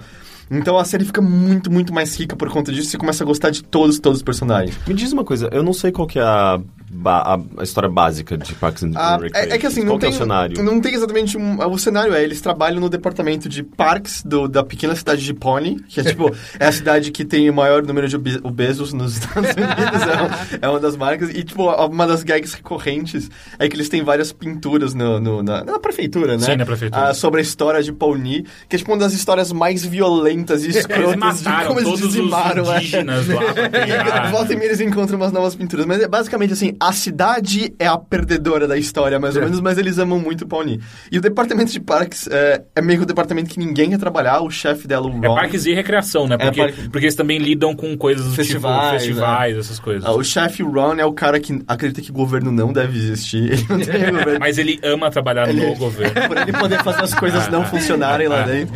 E, e ela é a única esforçada a fazer. E esse é o negócio, são os conflitos dela tentando levar as coisas pra frente. Meio que assim, o primeiro arco é ela tentando fazer com que um terreno baldio, que é só um buracão, vire um parque eventualmente. Que é aí que entra o Chris Pratt, que é o protagonista do Gu- Guardiões da Galáxia. E a... Quando ele era um, só um gordo. Quando ele era só um... Ele era Ah. gordo? Nossa! Sim, ele não era aquilo tudo. Mas, mas ele, ele é genial, assim, o humor físico dele é incrível. Ele é um personagem. Ele, ele é um personagem burro, mas ele não é um estereótipo do burro. Ele, ele é inteligente de maneiras criativas. Você já viu ah, um, um episódio no qual. Com certeza você já viu. Mas é um episódio no qual ele. É, é- é um. Como chama? É, um improviso que ele faz no meio da série eles coloca- colocaram no ar. Que é a. Não sei quem tá passando mal, alguém tá passando Sim. mal. E aí ele fala: Ah, eu peguei os seus sintomas, joguei aqui na internet e tá aparecendo sem conexão. É. É, tipo- e, e foi um improviso de fato, porque ele, ele realmente fez isso. Você fica, caralho, esse cara é muito bom pra comédia, É, cara. botei seus sintomas aqui e tá, aparentemente você tem problemas de servidor. É, É, não, é muito bom, É, ele é muito cara. engraçado. E E a ele- cara que ele faz, é sério, ele tá sério. Ele entra na série porque ele é o cara que caiu nesse terreno baldio e quebrou as duas pernas. E boa parte do começo da série ele é com as duas pernas quebradas. Então tem uma cena pra mim que é muito icônica, que ele perseguindo um cara com as duas pernas completamente engessadas e pelado na rua, assim. um cara com, com as Chris pernas... Pratt era, era marido ou namorado da, Brit- da Britney Spears? Ah, é? Não, coisa assim, não, não, não? não, não, não é. Não, é. Eu não não, sei, é. Eu não sei. não, não, tô afirmando, não é.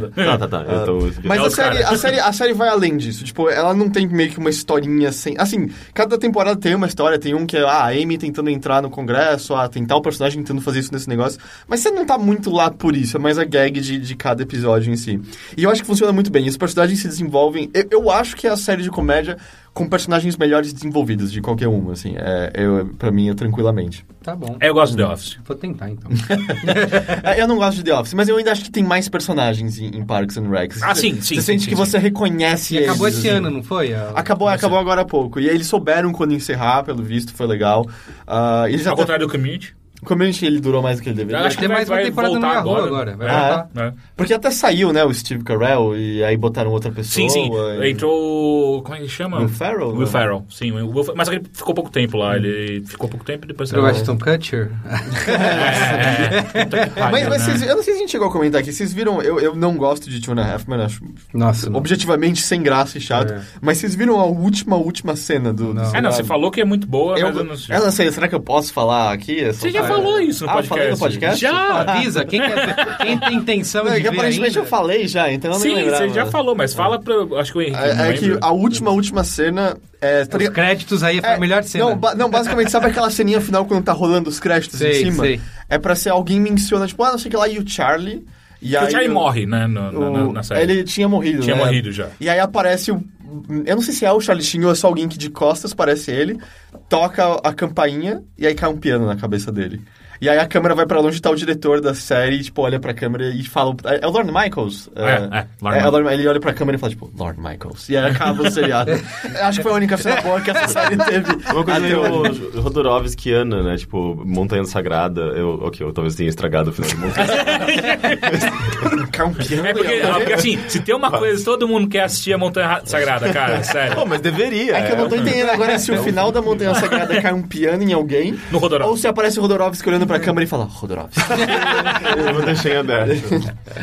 Mas eu assisti mais um pouquinho Parks and Rec. Tem no Netflix americano. Tem. É, eles Não, tiraram. o brasileiro também. Eles tiraram. Ah, tiraram? Tiraram. Eu fui Ah, procurar então eu agora e, tipo, não tem. Porque antes tinha menos temporadas. Foi- inclusive foi por isso que eu parei de assistir. Ah, É. Não tem mais nenhuma. Não, mas tinha até o mês passado que eu vi que tava lá na, Uhum. tava na minha Então, lista. eu acho que foi recente, porque eu fui, foi fim de semana passado que eu fui olhar e não, não tinha mais. Ah, é, então, é, é- e aí justamente tinha Eu estourado... pago 16 reais pra quê? É, pra você ter que usar a porra de VPN pra assistir o, o tinha, tinha estourado toda a notícia do Ei, o Ola tá te usando pra fazer botnets, pra atacar pessoas. E você, porra, acho que eu vou, eu vou pelo menos começar a diminuir o uso disso. Aí você entra no brasileiro... Ah, foi, foi mal, gente. Tudo alguém que eu no tá mundo, lá. E- e- e alguém eles- no mundo vai sofrer um ataque de DOS, porque eu preciso ver Parks and eles Rec. né? ficaram... Aliás, eles não produziram a última temporada, alguma coisa assim, do Parks and Recreation? Não, você não tá confundindo com Arrested Development? É. Ah, é, tô, tô. que vai ter mais uma também Que agora. né? eu não achei a temporada da Netflix boa. Eu, eu nem aguentei assistir até o fim. Eu, eu achei meio, meio ruimzinha. Ah, e a outra coisa foi, eu falei, eu tinha terminado de ler o Inherent Vice. E eu comecei a ler o The Wind Up Bird Chronicle do Haruki Murakami. Ah, sim, eu, eu tenho o IQ. qual é? Qual que é o nome brasileiro, você sabe? Porque eles, eles geralmente chegam aqui. É, então, é que esse eu não, não- eu não, não conheço. Talvez seja o, o- a- as crônicas do pássaro de dar corda. Se for, se for literal. Ah, é que esse foi um dos poucos. é, Esse livro eu tô na minha estante há uns três anos, porque eu comprei acidentalmente da Amazon uma vez, sem querer. Co- Ah, co- É, é que eu queria saber também. Às vezes eu bebo. Teve uma vez, eu vou contar essa entram na história. Amazon. É, Não, não, tem, tem- tem uma história que é, que é muito melhor sobre Heitor Bêbado fazendo esse tipo de coisa. Qual? Que é. Tá rolando um show de stand-up do Gus, amigo nosso, aqui, Ah, aqui é. do lado do, Só, da minha posso só casa. deixar claro um contexto? Eu era mais jovem, aí tinha um emprego fixo no IG, É. morando com os meus pais. Tudo bem que eu ainda moro com eles, mas morando com os meus pais. Então, assim, eu tinha dinheiro guardado na conta, ok? Tá. Aí, voltando pra cena, cena. Aí tá eu, o Gus, tipo, vai começar o show, o Heitor, não, não, shh, eu preciso pegar dinheiro no shopping. É, tô sem grana na carteira. Pra, pra entrar pra pagar o show e tal. Aí ele vai, demora um pouco, ele volta com um Elvis. elvo Ah, de pelúcia. de pelúcia. que muito E aí, bom, tipo, velho. então que porra é essa? Eu achei muito legal! Joga na mesa e perde logo em Não, seguida. eu descobri depois que a ex-namorada do Gus ficou com. Ah, é? Ele eu ficou- achei muito legal, muito bom. Eu Aí, caralho, o Elvis. era só pra pegar dinheiro. Ah, não, mas tava muito legal do lado É, do... o Elvis de pelúcia tava me olhando na vitrine e eu não aguentei. Aí, Então eu tô tá entendendo quando você fala que você comprou bêbado isso. Ah, Sim. você tava bêbado? Ah, tá bom. Sim, sim. Você viu- já viram um site em que o cara, um cara testa sites bêbado? Não. Que, assim, você tem um site, sei lá, Overloader. Você quer saber se o Overloader tem uma interface, tem né, uma arquitetura de usuário boa. Aí você pode entrar lá nesse site, você paga pro cara, sei lá, 100 dólares e ele vai testar o site pra você. Ele filma tudo, ele bebendo, ficando bêbado. e aí ele, ele filma a tela também. E aí ele te manda depois os vídeos de como foi a experiência dele bêbado nesse site. Ele comenta, porque se ele Comenta, for comer... comenta, ele fica falando. Filha da... Não, não, digo comentar no site, na notícia, saca? Ele não entra no Ah, não, eu vou é, comentar, sei. eu vou comentar É, sei, sei. Eu vou falar E o que eu acho agora- sobre Nintendo agora, assim, sabe? Depois que ele fez isso, ele falou, meu, tava ficando, tá- não tava dando, tava, ia me matar bebendo, agora ele botou a mãe dele pra testar. Ela bebe vai Não, ela testar. não bebe. Ela só Ah, mais sóbria. Então, Porra. é aquele negócio assim, o C7 é tão bom que até minha mãe sabe usar. Então ele... ele dele Genial essa ideia, muito É isso. boa. Mas, é, mas sei lá, Haruki Murakami é um, é um autor japonês que eu gosto bastante. Ele, é, ele é contemporâneo, tá escrevendo ainda. Ah, eu, eu acho é, Caçando Carneiros um puta livro. Norwegian Wood, acho que é meu favorito dele. Kafka on the Shore é um, é um livro muito bom Wiki também. 140 é bom. Esse eu não li, esse eu, eu nunca li. É uma série... Dois ou três É, livros? tem mais de um livro, isso eu sei com É, certeza. São dois ou três. Eu li o primeiro e gostei. Mas é, eu acho ele muito bom, eu gosto dele bastante. E aí eu comecei a ler esse. É total Haruki Murakami, ou seja, você vai ter descrições ah, de comidas sendo feitas muito detalhadamente. É, uma constante dele. Você fica com fome sempre Food lendo. porn. assim. Food E- porn de- literário. Isso, e também aquele food porn japonês respeitoso com a comida, Ah, assim, sabe? sei. Que, por exemplo, eu lembro, acho que é no Norwegian Wood que o cara prepara uma alcachofra e ele comenta do preparo. E eu lembro só, cara, eu preciso pelo menos quatro pra ficar satisfeito. eu não como uma alcachofra só. Mas não, ele comeu uma alcachofra e foi o almoço dele, Nossa, porque... tá. Eles são magros e não É como a isso. gente. Ah, mas é. E aí eu, come- eu li pouco, eu li umas 50 páginas do livro só até agora. É, é bem interessante. Começa com aquela. Eu sinto que o Murakami é um dos caras que mais utiliza uma espécie de surrealismo hoje em dia. Porque não é que é uma coisa, vamos dizer, que parece que você tá no onírico o tempo todo, mas é uma coisa em que tá. é, tá- você tá na realidade, mas começam a acontecer coisas que parece que estão fazendo o onírico invadir um pouco. Tipo, o, o, o Caçando Carneiros tem isso. É, é, é uma história sobre um, um carneiro com uma estrela nas costas que põe uma bolha de sangue no cérebro das pessoas e controla a vida delas. E, mas, ao mesmo tempo, não é muito sobre isso o livro, enquanto é... Ah, e enquanto o, o, o Wind Up Bird Chronicle começa com um cara que ele tá há um tempo desempregado, com a esposa, morando com a esposa. A esposa tá sustentando a casa. E ele tá tendo um diálogo com ela e ela fala: Você pode ir lá procurar o, o gato nosso que sumiu naquela casa abandonada que fica aqui do lado? Ah, e ele tem uma travessia meio esquisita por um beco, que é um beco totalmente fechado, tem muro dos dois lados, ele tem que pular os, pular os dois muros para atravessar. E ele chega nessa casa abandonada e encontra uma garotinha que mora supostamente na casa do lado, falando: vários gatos passam por aqui, vamos esperar seu gato. E aí fica tudo meio esquisito, ele sentado, conversando com a garota e adormecendo e não entendendo quanto tempo passou e sobre o que, que essa garota tava falando, porque a garota tava falando que ela adora ver pessoas morrerem pra ele. E sabe, hora que você começa a correr. é, e fica já esquisito ali, mas ao mesmo tempo ele volta pra casa e tá tudo normal. E, e na manhã desse dia ele recebeu uma ligação de uma mulher dizendo: Você pode conhecer qualquer pessoa em 10 minutos. Ele, que do que você tá falando? Você pode conhecer muito bem uma pessoa em 10 minutos. E a partir disso ele começa a ficar recebendo essas ligações constantemente. Então ele fica meio, tipo, tem problemas de relacionamento, tem problemas dele procurando emprego, mas tem essa outra coisa esquisita acontecendo. Eu tô gostando bastante, mas acho que a coisa mais bizarra é que num diálogo com a esposa, ele simplesmente vai e solta. Sabia que vários cavalos morrem em noites de lua cheia? Ela, como assim? É, cavalos são muito afetados por lua cheia e eles ficam loucos e vários e vários morrem. Eu, ok, vou ter que pesquisar. E é real? Aí eu parei e fui olhar e assim, basicamente a busca no Google é, retorna só várias pessoas. Olha, eu tava lendo o livro do Murakami. E quero saber. É, quero saber. E aparentemente não, assim. Tem algumas pessoas acham que alguns animais ficam mais agitados, mas cavalos não morrem. Porém, aí eu achei uma notícia incrível, mais ou menos de 2011, de um tipo, meio rural inglês. Muitos cavalos estavam morrendo na noite de lua cheia. E virou um hábito do meio rural de certas regiões da Inglaterra, ah, donos de cavalos montarem vigias, porque os cavalos estavam parecendo mortos, machucados. ah, teve uma égua com uma, a vagina mutilada, porque aparentemente um culto estava agindo no local e atacando cavalos em noites de lua Caralho! cheia. É a teoria. E sabe que você lê e fala, não, nem isso aqui é um, capi é um ARG, né, do livro, isso aqui é, um É, capítulo do negócio. Não, é aparentemente um Mas culto isso atacando... onde? A- interior da Inglaterra, eu não lembro agora exatamente onde. Em 2011, mais ou menos. Aparentemente, em 2011 tinha um culto atacando cavalos na Inglaterra, em noites de lua cheia, especificamente. É, tem, é, esses autores japoneses, eles têm uma coisa, um, essa, essa proximidade com o surrealismo de alguma forma, né? Tem um outro autor que eu não me lembro o nome, é, que é, é, tem um, é um livro sobre um, um- um músico que, que vai tocar numa orquestra em algum, não é o alguma Yu- cidade. Yukio Mishima, que cometeu o Harakiri? Não, não sei, eu não sei. Ah, e, é, e é um livro completamente onírico, assim, tipo, ele acaba ficando quase que abstrato, sabe? Tipo, os personagens e o cenário acaba... Eles acabam se perdendo e se misturando com uma coisa que é basicamente uma grande névoa, sabe? Ah, eu, eu li algumas, algumas coisas sobre esse livro, eu não, não, eu não pro- peguei pra ler. E, tipo, eu fiquei pensando, tipo, como que ele, ele constrói essa... ah, porque no cinema é, é fácil, sabe? Tipo, com imagens e tudo mais. É, eu, não, eu acho que eu nunca peguei um livro pra ler que fosse tão surreal a esse ponto de chegar numa abstração, sabe? Tanto é que as pessoas, eu tava lendo uns reviews das pessoas, tipo, no, na Amazon. Tinha muita gente xingando porque não conseguia simples- simplesmente entender nada daquilo, sabe? Acho que é, é, os caras cresceram assistindo Kurosawa e aí eles ficam meio assim. É, então, eu sinto coisa, por exemplo, aquele... Como é que é? É contos que chama do Kurosawa? Que É, vários- tem, é. Ah, ele também ele mistura muito com isso, sabe? Do tipo, o garoto vai pra floresta e vê o ritual das raposas acasalando e depois ele tem que pegar uma faca, cometer harakiri ou ir pra floresta pedir o perdão das raposas. E total mistura, porque começa ele na Ah, do casinha com a mãe dele, do- na neve, né? É, não, da, da, no, no túnel. Ah, é verdade, é bem legal. É que ele encontra os mortos saindo Sim. do túnel, né? É, e é muito legal como mistura. Mistura É muito fudido. bem as E duas me dá coisas. muito medo aquela porra, aquele filme inteiro. Sim, mas lá. é muito bonito, né? É. É, muito, muito, muito bonito.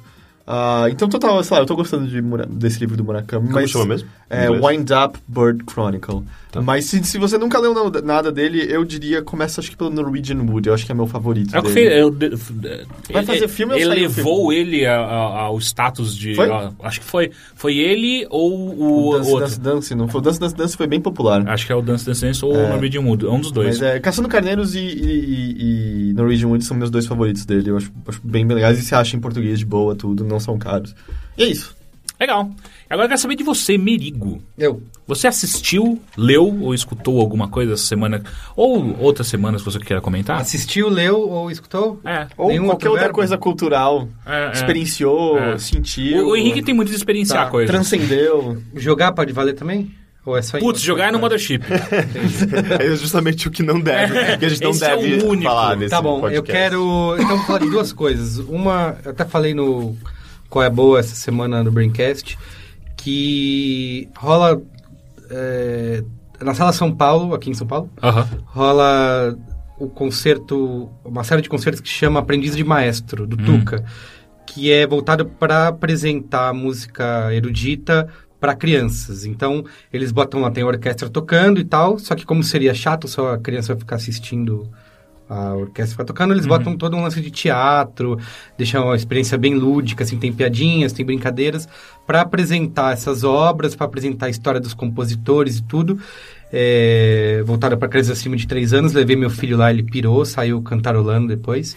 E... Mas ele já tinha uma base de gostar de Não, música? não, não, Então mas- funciona mesmo pra atrair É, as crianças. Ele funcionaria pra mim, eu já tô interessado.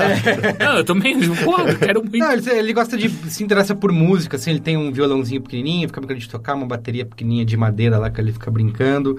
Se interessa, assim, mas nunca tinha visto, né? Nunca tinha visto ao vivo, assim. Aí levei, ele gostou bastante. E é bacana porque como é voltado para criança, a galera já sabe que a criançada vai ficar falando, vai ficar se mexendo, levantando. Então não fica ninguém lá mandando você ficar quieto, tipo, shh, shh, sabe? Aham. Não rola isso. E, e é legal porque, assim, você pode assinar para assistir esses oito concertos durante o ano ou comprar avulso. É, e o bacana é que 100% da arrecadação vai para o Tuca, que é uma associação que ajuda crianças com câncer no Hospital Santa Marcelina, que fica em, em Itaquera. Então, ao mesmo tempo que você vai lá, tem um programa super legal, é, né, que para apresentar música clássica para as crianças. Quanto que é? Cara, assim, acho que o mais caro é 70 reais, assim, Aham. não é muito caro. E para assinar é um, é um pouco mais, mas se você assinar, você paga bem mais barato. É que aí, se você assinar, você tem que garantir que você vai poder ir, né, todo, todo mês, tem um por mês. É, então é bem legal. E eu acho que vocês já falaram em algum momento, mas o que eu de- demorei para terminar de assistir e... e, Assim, é engraçado porque quando é uma série que você gosta muito, você quer assistir um atrás do outro. Uhum.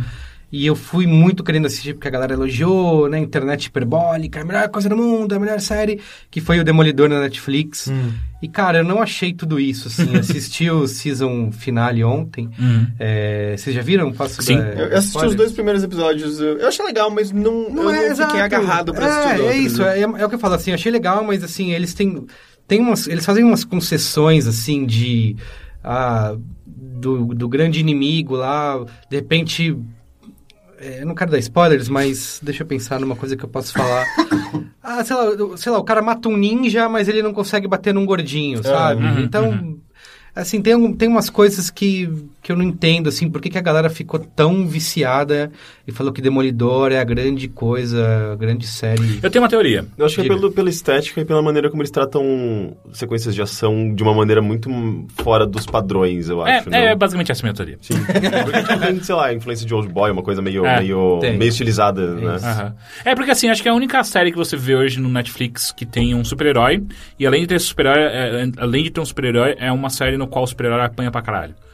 Então bota ele num, num nível no qual ele não é intocável. Ele é mais um. Ah, ele apanha pra caralho, mas aí no dia seguinte ele, Ele tá de bem. novo. É, sim. É, é, eu entendo e aí Tem eu. umas co- eu, eu odeio coincidência em, em filme, em série. Eu odeio coisas que são baseadas em coincidência. Qual a coincidência Tipo, que te incomodou? Ele conhecia Rosário Dawson. É, gera, é, a mulher vai lá e pegou ele no, no lixão, né? Justo ela tava lá. É quase um Deus Ex Machina. É, várias né? outras coisas acontecem assim, sabe? Durante a série inteira, e eu acho que não justificou todo esse hype que a galera criou quando a série estreou, de falar, meu, é a série. E assim, ah, tá legal, mas. Eu, eu, assim, a minha base de super-heróis, uh, eu li pouco quadrinho de super-herói e hum, em telas eh, são os filmes. Eu nunca assisti a série Sim. do Flash, do, do Arqueiro Verde, do, do Super-Homem e tal. Então a impressão que eu Você tive... nunca assistiu o do Super-Homem com Lois Ah, Clark? não, é verdade, isso eu assistia. Porra, eu era- claro que sim. Quando eu era criança. Eu quis dizer que eu nunca vi o Pequenópolis. Smallville. Pequenópolis. Pequenópolis. É, SBT. o... A impressão que eu tive, assim, comparando com os filmes, é que a série foi capaz de ter explorar melhor, vamos dizer, aquele downtime quando o cara não tá de fato sendo super-herói, que é meio essencial pros quadrinhos também. Sim. Do tipo. Ah, sim, eles fizeram isso com o vilão também, com o. Como é o nome dele lá? Kingpin, o E- é, rei do que é- crime. que é o Wilson Fisk lá. Sim, que, É, eu, eu- eu sinto que. Porque, sabe, você pega. eu- o que eu li No filme mais... não tem tempo de fazer isso. É, Teve cê- um episódio dele que eu falei, meu, puta, que legal. Porque aqui é, o lugar, é a mídia onde eles encontraram a maneira de explicar todo o background do vilão, que num filme eles não fariam. Uhum. O vilão seria um cara com uma motivação X e que você tem que comprar, porque pronto. O cara Porque- tem duas horas pra contar. Porque, por exemplo, no segundo episódio eu também achei muito interessante que eles fazem aquelas inserções com, o, com aquele amigo dele, que, que também é advogado, e a, e a garota que eles conhecem no primeiro episódio. Sim. Ah, só passeando e se divertindo na cidade, porque eu acho que se você sobrepusesse isso por uma história em quadrinho, seria aquela hora que, sei lá, ele estaria apanhando, sofrendo, e aí o quadrinho só iria pra cima dos amigos e teria aquele balão de pensamento Tá. do protagonista dizendo... Enquanto eu tô aqui, eles estão fazendo isso. E tá mas bom. eu tô fazendo isso pra que eles Tá possam estar na fazendo. rua, se divertindo. Que é meio aquilo que o quadrinho faz pra meio que criar o caráter do herói. Explicar por, que Tá. por que, que ele é um herói de fato. Sim, sim. E eu acho que a série soube explorar isso de novo. Não sei se a do Arqueiro Verde faz isso também, se a do Flash fez isso também. Mas eu senti que a série do Demolidor soube explorar essa faceta dos quadrinhos ah, melhor do que os filmes. Porque o filme tem isso. Especialmente se você pega o Vingadores 2, assim, o downtime dele é super calculado, né? Tipo, eles vão pra aquela casa lá do campo do... Do, do, do- Do arqueiro. do, do Gavião Arqueiro. E, e é muito calculadinho. Tem que ter um pouquinho de descanso aqui, porque daqui a pouco a gente vai voltar e pá, pá, pá, pá, e até o fim, fi- até o fim, porrada. Ah, e aí, no, justamente por conta da divisão de episódios, eles puderam meio que respirar e fazer esse outro lado. Porque, e aí eu acho que as duas coisas ficam legais, porque quando ele tá nesse downtime é interessante, aí quando finalmente rola a cena de ação, é legal de novo também. E eu só não me engajou, porque realmente eu não sou o maior fã do mundo dos É, eu também, super-heróis. não sou Mas eu achei os fã, dois mas- episódios que eu vi, é. eu, eu gostei, assim, eu saí, eu saí meio satisfeito com o que eu assisti Tem uma outra ali. coisa que eu não gostei em particular, que assim, tem uma determinada personagem que morre, não é nada principal e tal, mas eles forçam muito o drama em cima. Ah, ela morreu, meu Deus, e agora? Toda Uhum. Concordo, nossa vida. é bem chato. Né? Inclusive corny. Isso. Para, para, para. Eu não Exato. gostava dela. Exato. Pô, eles acabaram de conhecer de ela. conhecer. Exato, eu tava assistindo Pessoas minha- estão morrendo o tempo Isso. inteiro aqui. Caguei pra Eu tava essa mulher. assistindo com a minha esposa Juliana e toda vez que alguém citava essa mulher, eu falava, não, não é possível. A mulher acabou É, de, é, é. de conhecer. Os caras chorando, a gente tem que fazer isso por Chorando, ela. isso. É por ela que a gente vai fazer isso. Então, para, eu entendo cara, que é não. uma coisa dramática, mas, né, não, não, não força muito a mão. Quando eles matam uma pá de cego, eles estão de boa. É isso, é... É, é, eles, eles não são americanos, sabe? É, a, a outra também não é, mas enfim, É isso. a gente conversou com ela um pouco antes É dela isso. morrer. É isso mesmo. É, é foda. Mas assim, eu entendo. Eu, eu continuo achando que ainda é estética e a violência no qual as pessoas não estão acostumadas a Uma ver. coisa o- que, assim, não, me foi, não foi sofrer. suficiente pra me ter vontade de assistir a segunda temporada, sabe? Uhum. Quando foi a segunda ah, quero ver a segunda É, temporada. tanto que saiu a notícia, acho que ontem ou anteontem, que revelaram quem é o ator que é o Isso. vi- vilão. Eu nem fui atrás disso. Foda-se, eu não ligo. E ah, parece que essa temporada é a série mais assistida da Netflix, né? O, o Demolidor? É. É, é, eu acho que ela só não bateu o House of Cards. Bateu, bateu, o nos House números de... E é bateu bem, assim, não é bateu pouco. Ah, é mesmo? É, porque assim, a Netflix não libera números oficiais, Sim, né? sim, sim. Mas um- uma empresa lá fez uma estimativa é, de, de quais seriam as séries de maior audiência da Netflix. Tem o Demolidor disparado na frente e House of Cards em segundo lugar. Eu até cheguei a twittar isso na época. Falei, meu, não pode ser certo um mundo onde o Demolidor é mais assistido que House of Cards. Mas enfim. É que House of Cards também é bem específico, né? Sim, Não sim, tem... sim. Ah, ele, ele, ele é pra um público bem mais Bem, fechado. bem, né? bem. E eu queria, posso dar uma... ah, Ler também vale, né? Claro, vai, gente, vai. relaxa. Eu, eu tô acabando de ler é, agora Os Inovadores, que é do Walter Isaacson, que é o mesmo autor da biografia do Steve Jobs. Ele também fez a biografia do Einstein, se não me engano, é do Einstein e do Steve Jobs, e fez agora esses Os Inovadores, que é basicamente uma, uma viagem no tempo ao longo da inovação, né, e das coisas que desencadearam inovações. Então ele começa desde é, do tempo da Ada Lovelace, quando ela já tinha previsto lá em 1800 não sei o que como seria a era digital, é, pass- passando por isso para a criação do transistor, do microchip, é, da internet, é, dos videogames, fala um pouco da história do, do- da Atari também, para mostrar que assim a inovação ela não nasce de um momento eureka, sabe? Não tem alguém no banheiro e tive uma grande ideia e, e vai ser isso. Que a inovação é uma coisa linkada uma na outra, né? Que Uhum.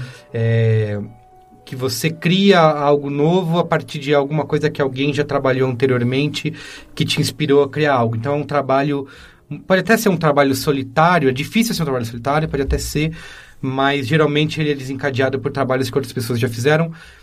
Então ele discute, faz uma discussão bastante grande de é, coisa de direito autoral, né? De como vários desses caras inovadores, é, quando estavam brigando por patentes de direitos autorais, muitos deles a, é, num processo de abrir mão disso, né? De que aquilo só seria algo válido se ele fosse livre e aberto para todo mundo poder acessar e mexer e não é, ser uma única empresa ser dona disso.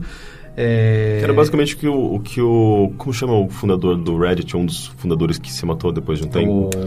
Puta, o carinha A- lá. Aaron... Aaron Schwartz, Aaron? Schwartz. Aaron Schwartz, que era basicamente que ele estava lutando, né? E que como ele, ele começou a se fuder por conta disso, né? Por, por conta de informações é, Foi da- da faculdade, né? É, sim, e por conta da... As editoras acabaram correndo atrás e depois É, viram no caso que foi que ele tava... baixou aquele monte de arquivo, Sim, né? do- tava querendo disponibilizar e distribuir ah, gratuitamente, né? Mas, é- mas faz muito sentido isso, porque a associação é a maneira que o cérebro humano trabalha. A gente Isso. só lembra de uma coisa, a gente só pensa em uma coisa por conta de uma outra coisa que veio antes. É. E isso faz todo total sentido na, na área de inovação. de É, e mais criação. essa briga por, por patentes, por quem inventou o computador, e aí eles acabam decidindo que não, não teve um inventor em particular, né? Fala bastante do Alan Turing, de como também as ideias dele é, influenciaram no, no que foi feito depois.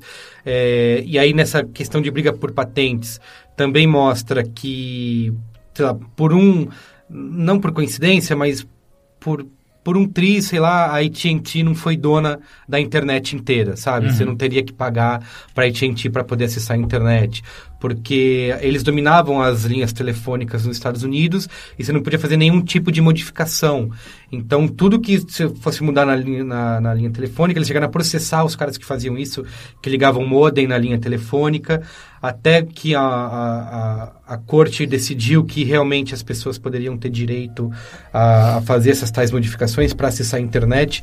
Então é bastante interessante. Eles falam, falam muito do Steve Jobs, obviamente, do Bill Gates, é, da- passa bastante pela personalidade deles, de como eles trabalhavam é, com a equipe para poder... pra O Steve Jobs é o filho da puta que todo mundo pinta mesmo, com a equipe? é, na- tem a biografia, né, do Steve Aham. Jobs, que é onde vai ser baseado O filme o com... filme novo. É, não com- aquela... Aquele Era com Ashton é. Kutcher. E, e que até a galera que trabalha com o Steve Jobs, não sei se uh, honestamente, né, diz que discorda muito do quadro que pinta ali, de que o cara era genial, mas que ele era um escroto no dia a dia.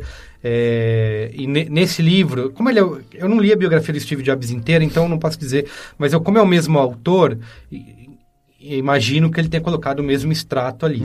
O que ele quer dizer é que ele era um cara que ele era brilhante, genial, que ele era sim filha da puta e falava direto quando, quando precisava falar, porque ele não era um cara sei lá, você estava numa reunião com ele, ele não era um cara que ia é, encontrar eufemismo ali para tentar te Uhum. criticar, ele falava direto e pronto, então a galera tinha essa imagem, mas ao mesmo tempo ele era um cara que sabia reconhecer um, trabalho, trabalho bem bem feito, feito. sabe? Então tem isso.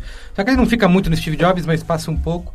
Então é bem legal, assim, sabe? De você ver esse caminho, digamos, natural da inovação de como as coisas foram acontecendo de uma É mais maneira- humano, né? Porque senão parece que são todos é, é, é, quase semideuses que tem, tipo... Isso, um- é bem humano. um- Ele fala bastante das falhas de todo mundo, é, do cara Eu que adoro quando a gente tira esse, esse O- verniz tira, é, de E isso que você falou até do, divindade. do, do- Tipo, de ver que, que nunca é sozinho. Tinha um texto recente que eu tava lendo, não lembro agora era onde, sobre esse, o mito das grandes coisas que surgiram na- nas pequenas garagens, assim. Que Sim, acho que o é. Facebook tem, né, a Tem, garagenzinha, tem. o Google tem. E é tudo mentira, é basicamente um Isso. museuzinho que eles criam. Não sem- foi no, no, no This American Life?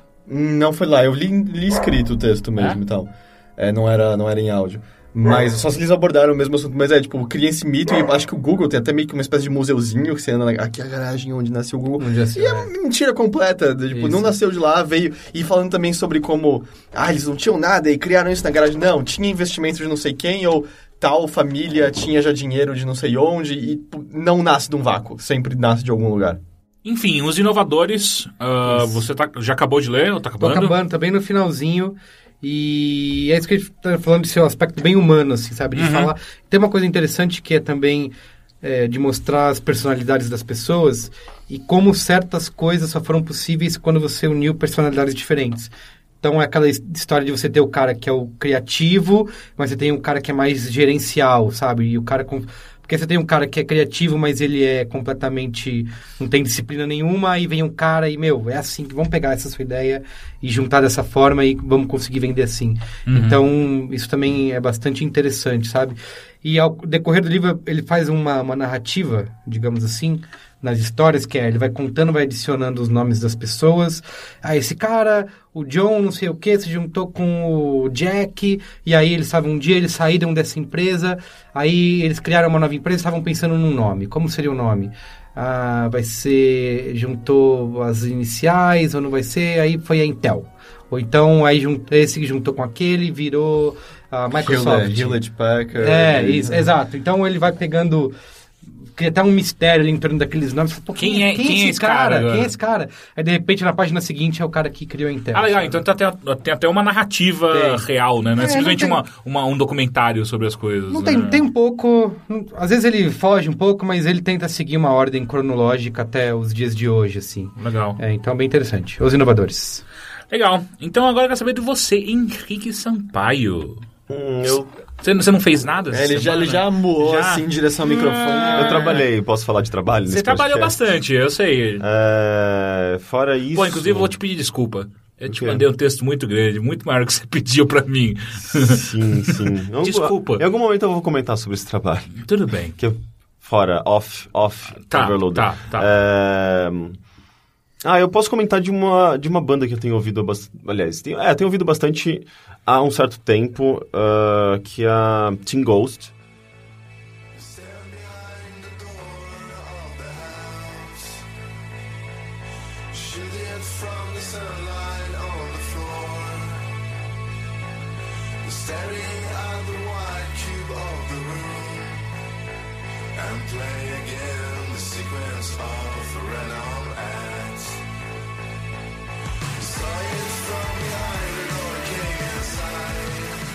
Ah, é legal que esse- essa banda ela foi formada pelo cofundador da M83, que é o M.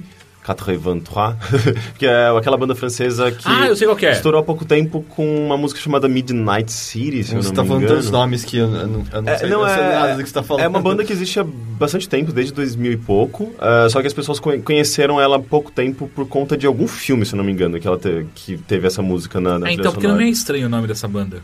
É, então, a M83 é uma, é uma banda que tem uns sons bem.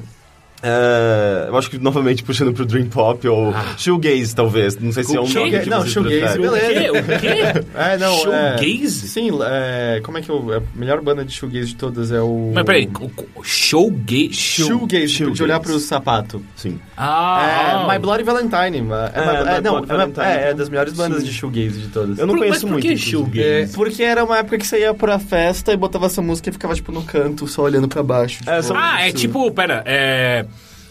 Ah, tem uma outra banda que eu gosto muito que é isso. Que é, inclusive um clipe é basicamente isso. São músicas dela. geralmente mais introspectivas, meio etéreas. Eu, eu acho assim, que você quer é com uma introdução... meio... É, My Bloody Valentine, o álbum Loveless. Eu acho que é uma das coisas mais eu icônicas vou do procurar, eu, shoegaze. eu nunca ouvi. My Puta, Bloody como é que chama a Valentine. banda que eu tô pensando? Filha da... Tipo, ma- é, shoegaze, eu me sentia legal de saber o que era e de ouvir My Bloody Valentine quando eu tinha 16 anos de idade, sabe? É que tem uma... é esse tipo de, de Tem coisa. que chama Little Love So Polite. Little Lover. Não, sei se me don't ring a bell. É que o vocalista ele tem basicamente uma voz de mulher, mas é muito boa. É, The Darkness. Não. mas é muito boa também, The Darkness. Eu só gosto de duas músicas deles, mas enfim. Então, mas essa é a característica. Eu acho que é tipo, tem sempre umas guitarras meio estridentes, mas é, sempre indo pro lado mais introspectivo e nessa coisa meio, meio uma, uma- bem atmosférico, sabe? Ah, o M83 é muito isso e é mais, é, é mais eletrônico do que rock até. E o Team Ghost passeia entre o eletrônico e o rock, mas tem bastante guitarra, é, é bem metálico nesse sentido. Ah, e, e- Você vai botar uma música aí? Não, não, eu tô só pesquisando que eu preciso lembrar o nome da música Ah, da, tá. da banda agora. Continua. E eu acho que eles têm dois álbuns. O último álbum que se chama Ritual, Rituals ah, foi o que eu ouvi. E eu, inclusive, eu ouvi um pouquinho do primeiro, eu não gostei tanto. Esse, esse Ritual saiu em 2012, 2013, se eu não me engano. Lembrei a banda que eu tava falando, chama Silver Sun Pickups. Eu não conheço. Eu não conheço. É, é, bem, é bem bom. Pronto. Quer dar um play nesse vídeo? Você quer? Você quer que eu dê um play? Não sei. Isso, isso é criminoso? Se a gente botar 16 segundos não é crime, não é?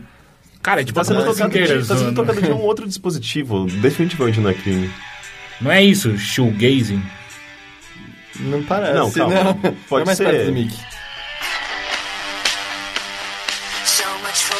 Acho que não, não. Eu acho que não. pra mim, total é. a, a gente já tem definições diferentes do que é showgazing, tá? Deixa eu, posso procurar uma coisa aqui. Ela pareceu meio upbeat demais, sabe? pra ser- Não, não é. É mó, é mó deprê essa música. Isso não parecia. Porra! Não, mas, mas a guitarra pode soar. so- Eu acho que.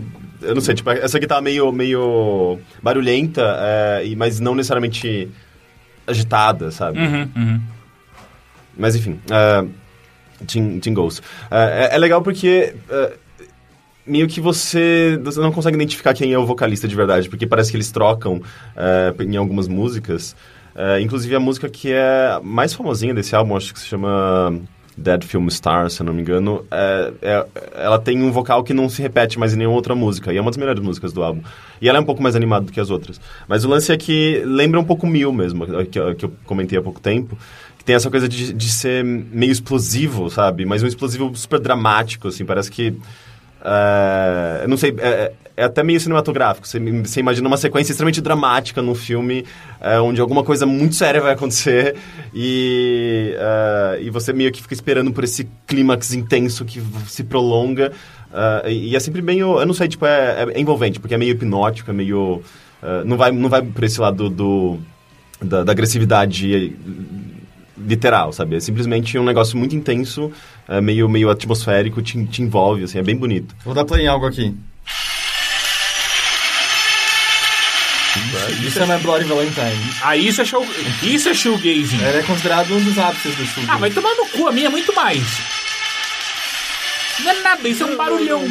Não, mas é, é, é isso, é exatamente o que eu tava Eles falando. são bem barulhentos. Eu vou acelerar pra uma outra música qualquer. Você podia passar isso pro Teixeira e ele colocando edição.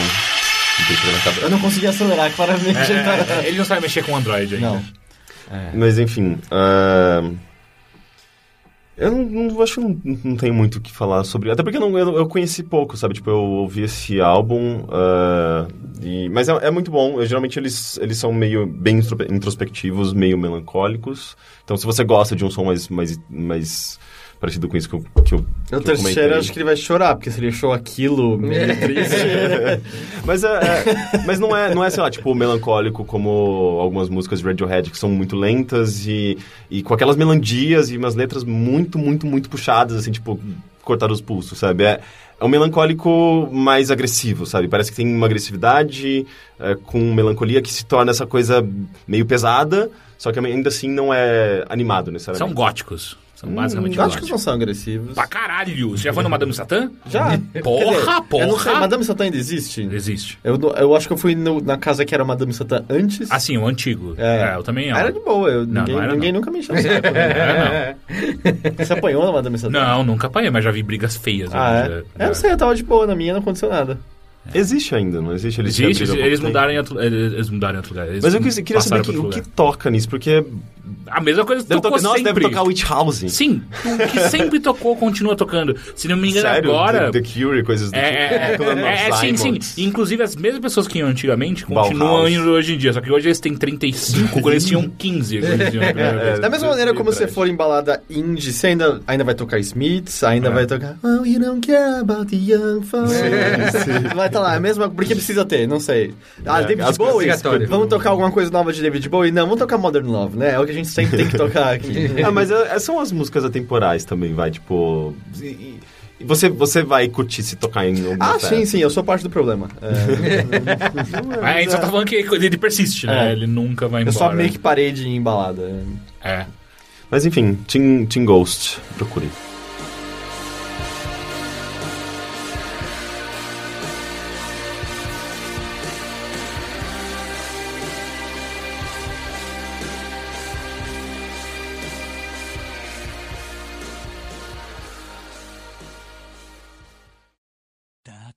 悔しくて待ちなさけなくて止まらない涙を笑いたきゃ笑え不公平すぎだろう生まれつき違うんだ遠くなる背中を指くわえて見てる Então agora eu vou falar que agora é o grande. Segunda vez que tem momento Crunchyroll neste podcast. Crunchyroll fez uma parceria conosco. Eu achei que você falar momento preconceituoso do Teixeira. Né? Eu tô anunciando até antes. É, e aí, o que eu fiquei confuso foi, não, teve mais dois já, com certeza. Faz tempo que não tem momento preconceituoso, né? Ah, ainda não. Mas, é, faz tempo, faz tempo. Faz uns Quer dizer que a três. gente não é tão preconceituoso. Não, é que a gente teve convidado, aí a gente se segura pra Ah, então, o momento Crunchyroll desta semana, que assim, a gente fez uma parceria com, com o pessoal do Crunchyroll, eles estão. nos deram algumas consultorias para nós assistirmos alguns animes interessantes. E a gente distribui é, keys de degustação do Crunchyroll Premium para os nossos ouvintes, faz sentido, né? leitores. Porque Crunchyroll é tipo um enroladinho crocante, né? Então é uma degustação do enroladinho crocante. Exato, só que é do enroladinho crocante premium. né? Isso parece bom. Aliás, é, bem gourmet. várias mensagens dizendo que você começou pela temporada É, mais então, errada possível A de primeira Jojo. coisa que eu vou fazer é a retratação do último momento Crunchyroll, que eu comecei a assistir JoJo's Bizarre Adventure.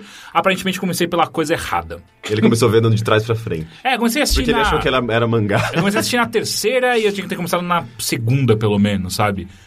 Pô, mas eu, ninguém te a avisou minha também, né? Tipo, não resposta tinha a um isso é, negócio. foda-se. Eu já pulei, eu não assisto mais JoJo's, eu não gostei, eu não vou assistir a dois. Desencana. Não adianta vocês mandarem 30 mensagens no Facebook, que foi mais ou menos isso que aconteceu. Ah, eu não vou voltar. Desculpa, vocês gostam muito dessa série, eu não gosto. Mas, mas, em compensação, eu me apaixonei de uma maneira completamente imbecil pela série que eu vou falar essa semana, que é Kuroko no Basque. O que, que quer Puta dizer? que pariu. Kuroko é o nome do personagem e Basque é basquete. Não, eu sei, mas é- porque, tipo, por exemplo, Zelda no Densetsu é a lenda de Zelda. Então, Kuroko no Basket é, tipo, é o basquete de Kuroko? Sim. É isso? Sim. Ok. É que você tava muito Eu mais... esperava alguma coisa a mais. Não, não. Então, assim, é, pra quem não conhece, é uma série de basquete. Só que ela tem a mesma. Ela utiliza a mesma estrutura de super campeões. Que é pessoas normais que aparentam ter superpoderes pra executar tarefas banais, que você vê o tempo inteiro na TV, os caras jogando basquete, por aí vai.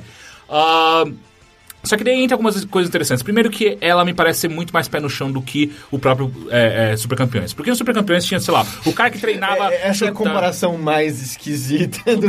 Porque, tipo, ela parece mais pé no chão do que aquela série que não tinha nem um pouco pé Ah, eles, eles ainda jogavam pelas regras do É, futebol. tipo, sabe aquela série que dois caras chutaram a bola ao mesmo tempo? Ela fez um zigue-zague louco. Não é, não é mentira. Provaram, botaram Que é um vídeo possível. que dois caras chutando ao mesmo tempo, a bola foi forte pra caralho. Não, foi forte, mas não fez zigue-zague, não é? Ah, não, mas o zigue-zague, você tem que ver, o- existe uma liberdade poética é, ali, né? Mas quando o cara tá treinando e ele realmente quebra uma árvore chutando uma bola nela, aí você fala, hum, eu acho que agora vocês estão pegando pesado. É... Só agora, né? É. Antes eu tava aceitando. Quando ele defende a bola com a cara e voa até, a- até a trave, vocês lembram disso, no travessão? Que o cara, ele vai tomar um gol. E aí, tipo, não, eu não vou deixar você fazer o gol. E a bola tá vindo, o cara entra na frente da bola, dá. uma- Ele não dá uma cabeçada, ele dá uma carada na bola. a bola bate, fica rodando, sabe? E ele vai até a trave. Caralho, isso é realmente impressionante. Bom, o Kuroko não é isso. É... ele, ele ainda assim, é uma série que ela, ela explora algum, alguma. Ela flerta com o sobrenatural. E não, não com o sobrenatural assim, mas com o fantástico. ah, da maneira. Por exemplo, pra situar melhor. Kuroko é um, é um cara, um jogador de, de basquete que entrou numa escola nova e ele entra pro clube de basquete, porque no Japão tudo é clube, aparentemente. Ah, ele entra pro clube de, basque, do- de basquete e eles vão lá jogar o campeonato. Eu nem sei qual é o nome do campeonato que eles estão jogando, mas é o tipo interclasses lá deles. E aí, ne- nessa escola que ele, que ele entrou, ah, ele encontra um outro cara que é o. Kagami, que é um cara que, tipo, ele é o astro, ele é o Carlos do, do, super, do Super Campeões. Ele é o cara que joga pra caralho, ele é um puta jogador. Só que o, o Kuroko, ele não é um puta jogador. Só que o, o que ele consegue fazer? Ele é um, um cara muito inteligente e ele consegue meio que se apagar dentro da, da, da, da quadra. Então o que acontece? As pessoas param de enxergar o cara, mas não porque ele é realmente um fantasma ou algo do tipo. Mas simplesmente é um cara inteligente ele consegue usar a movimentação pra não verem ele andando pela quadra. É bem pé no chão isso. É bem Então, pé no chão. de novo, ele- Eu vejo isso direto acontecendo. É, é, acontece. né? Às vezes, às vezes os caras somem, o cara, onde o cara tava, né? É, e aí acontece, ele consegue, ah, ah, com isso, ele faz passes incríveis. Então ele não é um bom jogador, ele não consegue nem acertar cesta, ele não consegue fazer porra nenhuma. Ele é um Dedé incrível. Isso, é? Porque ele dá espaço pro Didi ser foda. Pode ser, pode ser. O Kuroko é o Dedé. É o Dedé. É, pode ser. Acho que agora a gente trouxe pro chão de verdade. É, então o que ele faz, ele, ele é um cara foda que ele consegue fazer passes incríveis, ele, ele, ele, ele tem esse poder, entre aspas, ah, na série. Enquanto o Kagami é o cara que joga basquete de verdade, o cara que pula alto pra cacete, já é, jogou, ele, ele estudou nos Estados Unidos quando ele era mais jovem, então ele já chega, tipo, os caras, nossa, você aprendeu direto da fonte.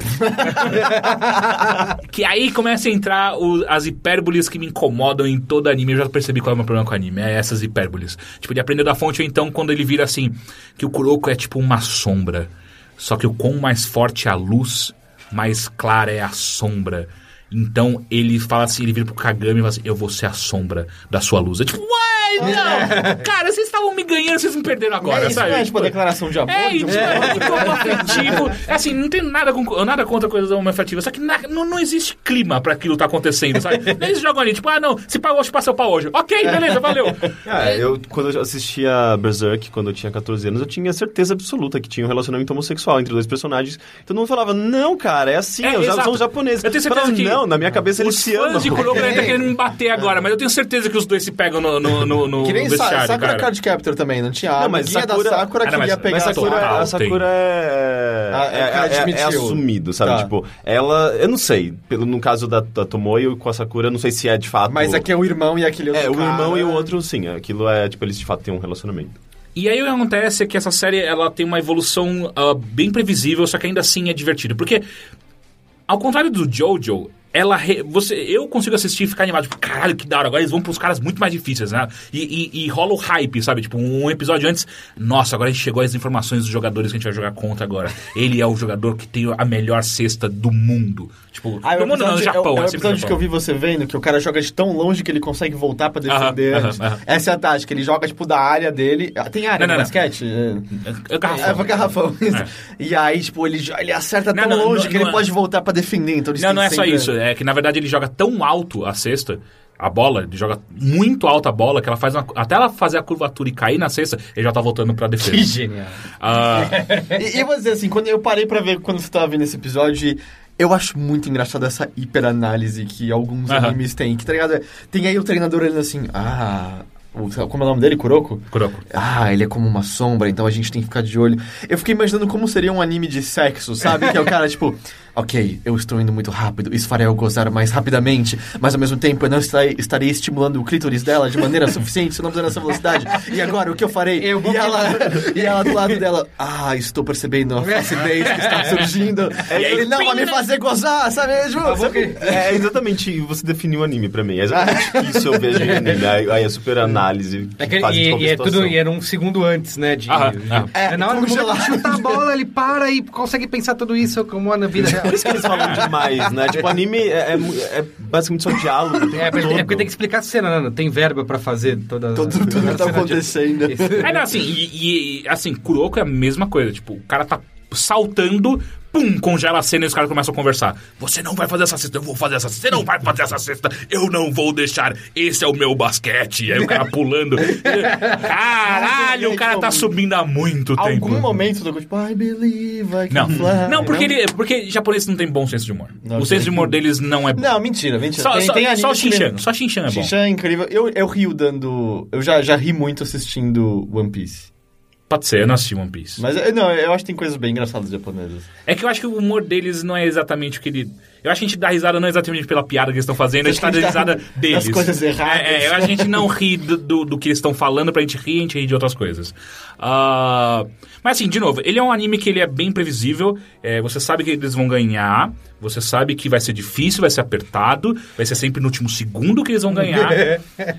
Mas ele é bem desenhado e a estrutura, a estrutura ela é, ela é previsível, só que ao mesmo tempo ela é, ela é feita pra você se animar. Tipo, você "Hum, sim, sim, eu sei, eu sei que eles vão ganhar, mas caralho, como? Como que isso vai acontecer? tipo, nesse, nesse episódio que você assistiu, que é o Midorima, que é o cara que atira de muito, lo- eh, faz cesta de muito longe, fala, como? Como? Não dá, é impossível. E acho que é isso que o anime sempre faz, né? Tipo, é impossível ganhar desse cara, mas os caras vão fazer um jeito de ganhar. E normalmente o jeito nunca é algo extremamente inteligente. Os caras simplesmente vão superar os seus limites, saca? Então, no caso do Midori, o cara, pô, o cara joga muito alto, ele é muito alto.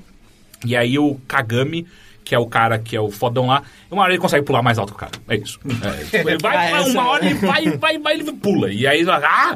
Só que daí, e aí sempre tem que entrar esses elementos de anime que sempre aparecem, né? Tipo, quantos saltos ele consegue fazer assim? Quantas vezes ele consegue bloquear? Porque não é infinito. E aí, a, a- aí entra de novo aquelas coisas que. É, não precisava desse poder, entre aspas, que é a treinadora deles, ela consegue olhar pro corpo do cara e falar assim: Hum, você tem uma força de X%, sabe? Tipo Dragon Ball, o cara bota, trim, vê o visorzinho, e ela olha pro pé do cara, você tem mais dois pulos. Quê? Como, como que você sabe? Como é, como é possível alguém Já rolou, saber? elas, hum, hum, melhor se olhar sua próstata. É, não, ainda não. Mas agora ele se machucou. E aí ela fica, hum, você não pode mais. E aí, tipo, teve uma hora que ele joga. Ele, ele joga basquete e ela fala, você não pode mais jogar até você se recuperar. Ele joga sem ela ver, ele volta você jogou basquete. Eu, tipo, uau! Como, como? Eu, eu imagino, a gente recebeu um e-mail no, no, no último Mothership de um cara que estava estudando sobre linguagem japonesa em mangás, sim, sim, não sim, era? sim, sim. Eu imagino se teria também alguma explicação por conta disso, porque eles têm uma, pelo menos, ou eu tive muito azar e vi justamente os animes que tem isso, mas, ah, e tudo bem que eu não assisti muitos animes, mas tem uma certa hum, fixação por números, né? Do tipo, Sim, Dragon Ball tinha o lance do radar, de você tem que saber o número de força. O... Eu lembro de coisas do Naruto, dela fazendo a operação do garoto lá que tava com o braço ferrado, e ela faz os cálculos pra operação e de sucesso de 70% pra 74% e ser Uhum. uma vitória. Ou mesmo no One Piece tem a classificação das frutas com a força de fruta que para mais para fruta mais fraca, parece sempre tem que estar muito classificado certinho assim, não tem, Tem uma muita... hierar- hierarquização. É, o não tem inteiro. nenhuma abstração. É, ali. ou mesmo no, no Naruto não tem o, o Kabutops, ele não tem o. Kabutops? Isso é um Pokémon ou não? né? Você falou o nome de Pokémon. é o a- Kabuto. Kabuto, isso. é. ele tem os cartõezinhos com a força Sim, de cada sim, um. é sim. Uhum. tipo, muito você tem que saber a numeração de cada um certinho, senão a gente não vai conseguir abstrair isso aqui o É. suficiente. É, eu, eu, eu acho que eles têm. Que existe esse problema. Ou não é um problema, é uma característica deles que eles precisam deixar sempre o mais claro possível o quão forte é esse cara. Sabe por que ele é forte? Porque o número dele é muito maior do que o outro cara. tipo, os, os, os, os Cavaleiros de Ouro, eles têm um sétimo sentido. Não é o sexto, eles têm um sétimo sentido. E, aí, e, e isso é, é permeia, eh, até agora, os animes de ação, pelo menos os que eu tô assistindo agora, é tudo assim, né? sempre tem alguma coisa. O Jojo não tem tanto assim, mas só que ele, ele tem a questão de, tipo, esse cara é mais forte porque o stand dele, que é o espírito loucão lá dele, faz mais coisas do que o outro. Tal. Ele sempre tem que colocar essa hier- hierarquização das coisas. Me lembrei do Yu Yu Hakusho, aquele cara que ia ficando cada vez maior. E ele, ele ultrapassava os E 100%. É 100%, exatamente, exatamente, exatamente exatamente isso. isso. Caralho, peraí, eu não posso esquecer o nome desse cara. É o... Não é, é Kagura, to, Toguro. Toguro. Toguro. Eu sou Toguro. Como é que era? Ah, porque na dublagem, ah, quando passou aqui no Brasil, a dublagem, a, a torcida ficava, né? é, torcendo pelo Toguro. Tipo, como é que era a torcida? Alguém deve estar berrando agora enquanto escuta a gente. Ah, eu sou Toguro. É alguma coisa assim. Você acabou de falar isso. É, é que eu tô tentando lembrar, lembrar o ritmo. Enfim. ah, mas, tirando essa parte, porque assim, eu consigo enxergar todos esses problemas ou coisas que são engraçadas, mas. É, é, engraçadas do ponto de vista ridículas ah, de um anime, é, e ainda assim o Kuroko ele supera tudo isso e ainda fica bom, tipo, é divertido de assistir. É, em nenhum momento você vai ficar tipo, hum, nossa, que drama, cara, eu- você se ligar necessariamente com um personagem. Eu não me identifico com nenhum personagem que tem ali.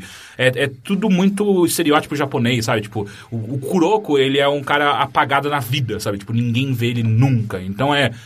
Porra, é- eu não conheço ninguém assim, sabe? É foda. É, é... Lembra do episódio de Buffy? Hum. Que tinha a garota que era tão não notada por todo mundo. É tipo, escola, ela é o Kuroko. E ela fica literalmente invisível. E ela começa como invisível a atacar os bullies da escola que, que Uhum. maltratavam outras pessoas. E aí eu acho que o episódio. Eu não sei se era Buffy ou Arquivo X agora. Acho que era. é, Não, não, Arquivo X não é. Não tem cara de Arquivo X. Acho que era Buffy. E aí eu lembro que acho que o episódio terminava com a Cia ficando envolvida. E ela, tipo, indo pra uma sala especial de pessoas que foram tão ignoradas e se tornaram invisíveis pra virarem espiões da CIA. Caralho. Era, era bem legal esse episódio. É... Enfim, e aí o que, o que, o que acontece é... A, a- evolução do anime do Kuroko é basicamente essa. Tipo, ele vai... Porque daí... Ah, existe a coisa mais ridícula ainda. Que é... O, o anime, ele explica o tempo inteiro pra você que... No ano anterior a esse que vo- que você tá assistindo, o que tá rolando, existia um time que chamava a Geração Milagrosa. Que são os caras... Que eram cinco caras que jogavam é, basquete juntos na mesma escola. Que eram os caras mais fodas do Japão, saca? Ah, e aí aconteceu foi quando eh, acho que eles chegam no ensino médio, eles têm que mudar de colégio, cada um vai pra um colégio diferente. E o Kuroko é um desses caras, e ele vai pra um colégio que é o pior colégio de basquete, só que ele vai pra lá porque, sei lá, enfim. Peraí, é um ele já era geração milagrosa? Sim, sim, Ah, sim. ele já era muito bom em basquete antes. Sim, sim, sim, sim. Ele não se torna, ele já é um cara fudido. Aí ele tem que encontrar os outros da geração. É, e aí acontece, é tipo, é, é tipo Outra- chefão, é tipo e chefão. é outra estrutura de anime. É. Tipo, você tem lá os Chichibukai no One Piece, você tinha o... Os Cavaleiros de Ouro. Os Cavaleiros de Ouro no, no... No Naruto você não tem os... Akatsuki, que você sabe, tipo, exatamente Aham. quais são os chefões. É uma Mas estrutura isso de é só, videogame. é só a fórmula tradicional e clichê do anime, eu acho, sabe? É, é. É que me parece muito videogame, sabe? Você estabelecer diante É tipo é chefão. É, o, Ah, eu próximo sei que chefão. a, a série do Demolidor faz isso no, no primeiro episódio. Com que é? essa aqui é a japonesa do, do mundo das drogas, os irlandeses de não sei o que lá. Você sabe quais são os chefões da série, basicamente. Antes você tem que atacar todos eles antes, Antes de chegar no chefão no, no grandão. final. Eu diria que isso é ah, preguiça de roteirista. Não, eu não acho. Eu, eu acho que, que ultrapassou a preguiça. Acho que se tornou. É, é assim que é feito. Eu acho que dependendo de como é feito, funciona pra você criar antecipação de como vai ser o encontro com, esse, com esse vilão. É porque, tipo, se esses caras estão sendo mó difícil, imagina É, o último, cara. E, e você começa a indagar, tipo, do que, que ele é capaz. Qual, e mais claro em desenho E animado. ainda qual o mais você fica no dele. basquete, tipo, o que é possível o cara fazer, sabe? É um basquete, não tem como, não tem como o cara jogar com, com o pé. Tipo, Vai- ah, vai não, ele chegar- é incrível porque ele joga com o pé. É, vai chegar num ponto que um cara tem um poder especial, ele puxa uma pistola e dá um tiro. tá. Poder especial do dinheiro, ele é. compra todos os jogadores. Ele comprou um tipo, é. juiz, e aí... Ah, Mas é isso, tipo, eu tô Você tá gostando. gostando? É, eu tô gostando, eu tô gostando. É, eu, eu dou risada, mas porque. Porque quando você. é, eu, eu sinto muito isso de anime. Quando você, quando você para e analisa ele, você fala em voz alta o que, que tá acontecendo, é inevitavelmente engraçado. Não tem Ah, como você é, ficar. você pode falar a mesma coisa sobre sexo, né? Sim, sim, sim, sim, sim. Para e fala em voz alta o que você tá fazendo. É meio engraçado. Blu- Você já viu bloopers de filme, filmes pornôs? São sempre Não. engraçadíssimos. É, tipo, o cara gozou errado foi no olho. Tipo, ah! Ah, enfim, esse foi o momento. ah, Crunchyroll e agora nós vamos para os e-mails Ok. que você pode enviar para bilheteria@overloader.com.br ou então para s.fm barra bilheteria.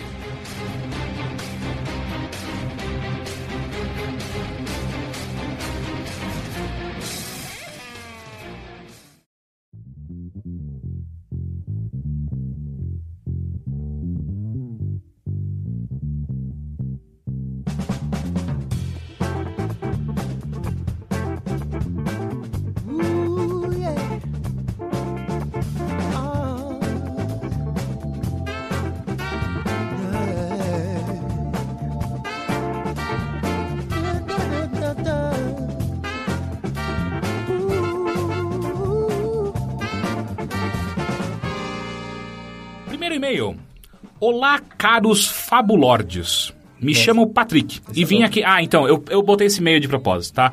Ah, e vim aqui esclarecer e dar dicas sobre Jojo. Como vocês já sabem, Jojo é um clássico que é muito, muito aclamado devido ao seu mangá que está em lançamento até hoje. E agora também devido ao seu anime, que é simplesmente sensacional. Existem vários ovas extra e essas antigos, porém ignorem isso. Os novos são divididos em três sagas, ou partes. Phantom Blood, Battle Tendency e Stardust Crusaders. Querida Caio Teixeira, para de, para de assistir Stardust agora e vá assistir os outros, se quiser. Porque além do anime ser um grande estereótipo dos shonens, que é o tipo de anime, anime para meninos cheio de porrada e força, e força da amizade, ele tem uma certa profundidade na, na história que é continuada em cada saga. O vilão, Dio, aparece desde a primeira saga, onde você vê a ascensão dele, e simplesmente começa a amá-lo mais do que os mocinhos por ele ser um puto de um vilão foda. O Joseph, o velho, que é o tiozão Indiana Jones, parece lá, do Stardust é simplesmente o pro- pro- protagonista da segunda, da segunda saga. E provavelmente o Jojo mais amado de todos. Várias coisas ficam sem sentido se você simplesmente começar a assistir Stardust Crusaders. Então eu recomendo fortemente assistir desde a primeira temporada para ver a evolução da família Joestar, ou ah, ao longo dos anos. Ah, mais uma coisa, o motivo pelo qual os protagonistas têm de, de- de ir no Egito derrotar o Dio na terceira parte é porque Dio usou seus poderes na mão de Jotaro. Sei Quê? lá. Sei lá. Fazendo com que, só derrotando ele, que eles consegui, conseguiriam impedir a morte da mãe dele. Eu falei isso. É, falou. É. Por hoje é só e continuem fabulosos, como sempre, alegando. Ah, então, só pra reforçar, eu não vou assistir mais Jojo, tá? É, é, já passou isso, já tá longe da minha Não vai que um dia acaba Kuroko e você quer ver, tem dar outra chance. Não, não, eu tenho um outro que o Mucioli falou que, é, que é- pode ser legal de assistir, chama Durararará. É, então. I love you, baby. Pois é. É o pretérito mais, mais, mais que. Durá? Durararará. you. Durararara. É, eu quero muito assistir só pelo nome, sabe? Então, tipo, eu tenho outras coisas já no meu radar. Segundo e-mail. Olá, Overlords. Gostaria de- da ajuda de vocês e prefiro me manter anônimo. Possuo 21 anos e me formei em economia no começo desse ano. Alguns meses antes de me formar, já havia ingressado no mestrado acadêmico em Brasília. Devido à greve das estaduais de São Paulo, houve essa possibilidade. Cresci e fiz faculdade no interior de São Paulo, na mesma universidade da irmã do Teixeira, diga-se de passagem. E Nossa, caras... que stalker, né? Ah, ele deve ter estudado alguma vez. Ok. E caras, não tem sido fácil a adaptação aqui em Brasília. Na minha sala sou o mais novo e o único de São Paulo, mas basicamente todos da minha sala, contando mestrado e doutorado, têm mais de 30 anos e são daqui mesmo. Nossa, que Possuem trabalho curioso. e família, têm um... eh, Peraí, possuem trabalho e família, tenho muito pouco em comum com eles, o que dificulta algum tipo de amizade. Apesar da diferença de idade, todos me tratam com respeito e de alguma forma é uma experiência interessante estudar ao lado de vários funcionários das principais inst- instituições brasileiras. Acho que esse tem sido o único lado bom da história. As aulas que eram para ser interessantes ou instigantes são extremamente maçantes e cansativas. Me sinto completamente despreparado, mal consigo entender o que está sendo ensinado. en- ensinado. Professores já disseram que existe um enorme gap entre a graduação e o mestrado, mas não estou conseguindo lidar bem com isso. Sempre fui um bom aluno. Passei no vestibular aos 17 anos, consegui ficar entre os 100 melhores do país no Exame Nacional de Economia.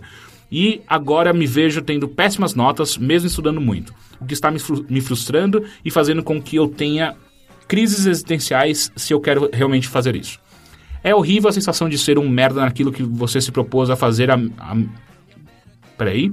É horrível a sensação de ser um merda naquilo que você se propôs a fazer e mesmo após cinco meses aqui não ver progresso nisso. Pelo que converso com os outros da sala, ninguém está animado ou contente com as aulas. As poucas pessoas que conseguem ir bem estão estudando 12 horas por dia, incluindo sábado e domingo, à base de medicamento ou já são mestres em matemática. Para vocês terem uma ideia, depois de, uma- de mais uma nota 2, fui conversar com um professor de matemática. Eu estava pensando em desistir do curso, mas ele me aconselhou a não fazer isso, pois ficaria muito mais fácil a matéria dele a, a partir dali. Comentei isso com um colega e foi uma das reações mais bizarras que eu já vi. Um cara casado no alto dos seus 35 anos, funcionário do Banco Central, saber que existe a possibilidade de recuperar na segunda prova, o quase fez chorar na minha frente. Depois disso, conversei com os meus pais. Eles se mudaram para cá recentemente por, por motivos de trabalho e decidiram ir a um ps- psiquiatra. Ela disse que eu tinha ansiedade e me recomendou a fazer terapia. In- Iniciei semana passada e desde então não tenho conseguido dormir direito e tenho matado algumas aulas. Não me sinto à vontade, não me sinto à vontade na faculdade, não sei se todo esse sacrifício vale a pena. Nunca quis ser acadêmico e ao mesmo tempo não me vejo preparado para o mercado de trabalho, por não possuir nenhuma experiência profissional relevante. Também não consigo relaxar fazendo outras coisas, sempre fico preocupado pensando que eu deveria estar estudando mais.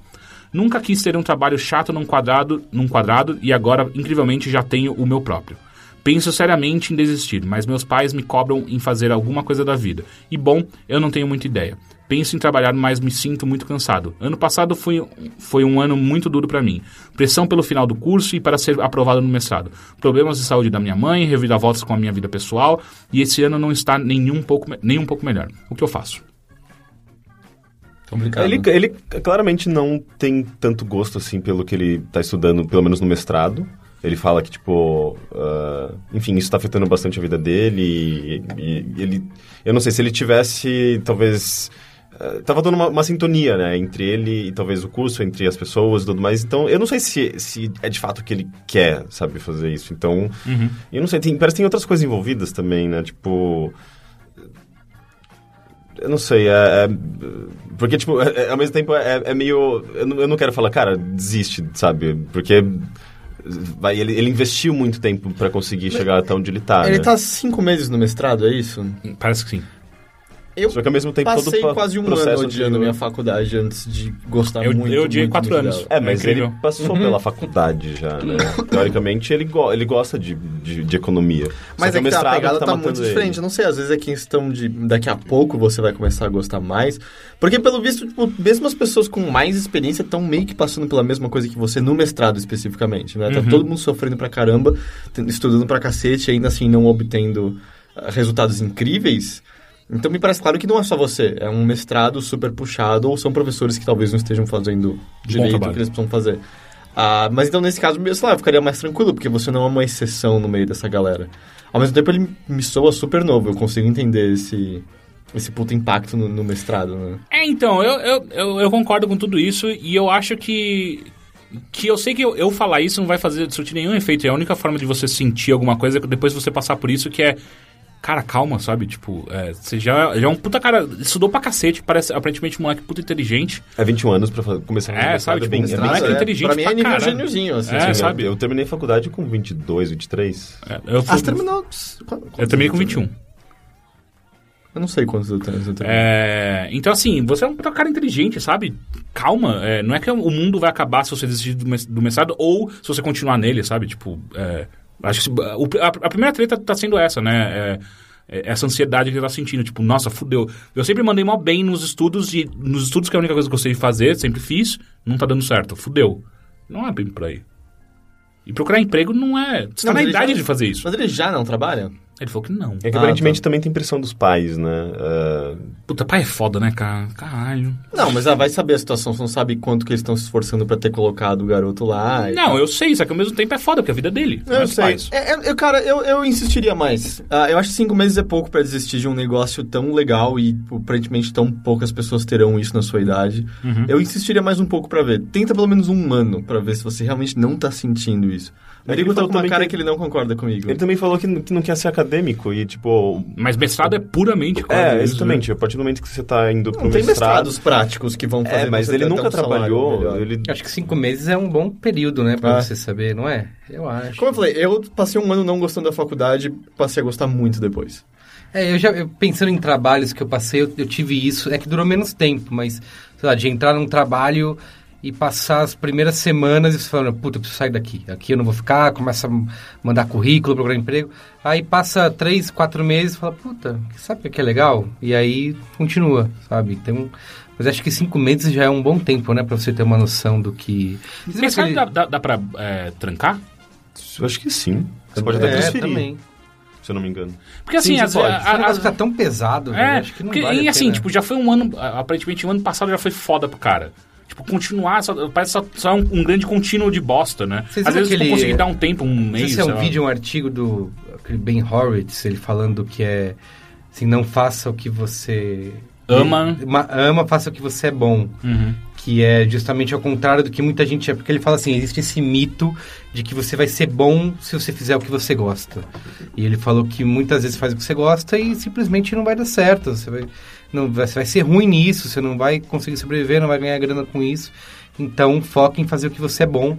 E foi um texto que gerou bastante polêmica, né? De, é, porque hoje a gente vive essa, né? Tudo quanto é coisa que você, alguém vai te aconselhar profissionalmente, fala, não, vai que você seus sonhos. E c- cita Vai- Confúcio, né? Isso, Faça o que isso. você ama e não trabalharás Exato, um dia. Isso, você vai fazer o que você gosta e ele vai na direção contrária disso, né? É, eu acho que tem um meio termo entre aí, entre essas duas coisas. Tipo, eu acho que fazer o que você odeia, você vai se matar também É, muito rápido. também. Mas eu acho que existe meio termo. Às vezes você não consegue fazer tudo que você gosta, mas tem alguma coisa a ver com o que você gosta. Enfim, eu acho que se dá pra trancar, ou, sei lá, dar um tempo, ou às vezes até transferir, sabe? Sei lá, transferir pra São Paulo, já que é, é- é onde você tá acostumado e tal. Tem seus amigos provavelmente aqui. Ah, mas eu também acho que cinco meses é pouco pra você desistir completamente disso. Eu acho que dá pra você, sei lá, trancar, alguma coisa assim. Pra você dar um tempo aí. É, pode, talvez um ano talvez seja um... Um sabático? É. Uma coisa que eu fiz, eh, já não, é, não tem a ver com estudos e tal, mas tem a ver com cidade. Quando eu mudei para São Paulo, eu passei seis meses aqui, deprimido, falando, meu, eu preciso ir embora dessa cidade. Eu vou trabalhar, juntar... São Paulo causa isso. juntar grana e vou embora. Não quero, aqui não dá, essa cidade é uma loucura, me sinto sufocada, essa. Aí eu comecei a trabalhar, comecei a fazer amigos, comecei a sair, nananã. De repente falei, puta meu, não vou sair daqui. Eu quero ficar aqui, porque aqui é do caralho, aqui é a melhor cidade do mundo, mesmo não sendo, sendo uma bosta. É, então, e foram seis meses, né? Foi um período maior. Então, de repente, sei lá, É que uma coisa também tá pesando, imagino, que ele não tá conseguindo fazer amizades, né? É, foda, né? Isso conta muito, velho. Isso conta É. muito. Porque quando você muda pra uma cidade e você não conhece ninguém, é outra cidade. Quando É. você começa a conhecer as pessoas, ela se transforma. E aí já não importa mais se a cidade é, um, se é trânsito, se é lotada, se você, sei lá, você mora longe. Mas quando você tem amigos num, num lugar que.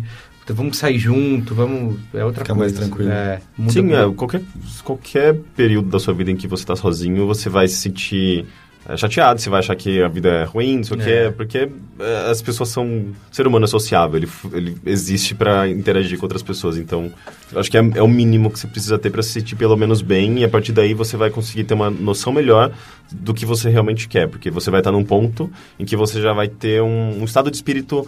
ehm, mais positivo, sabe? Eu acho que você talvez chega, deve- de- deveria tentar correr atrás disso, então.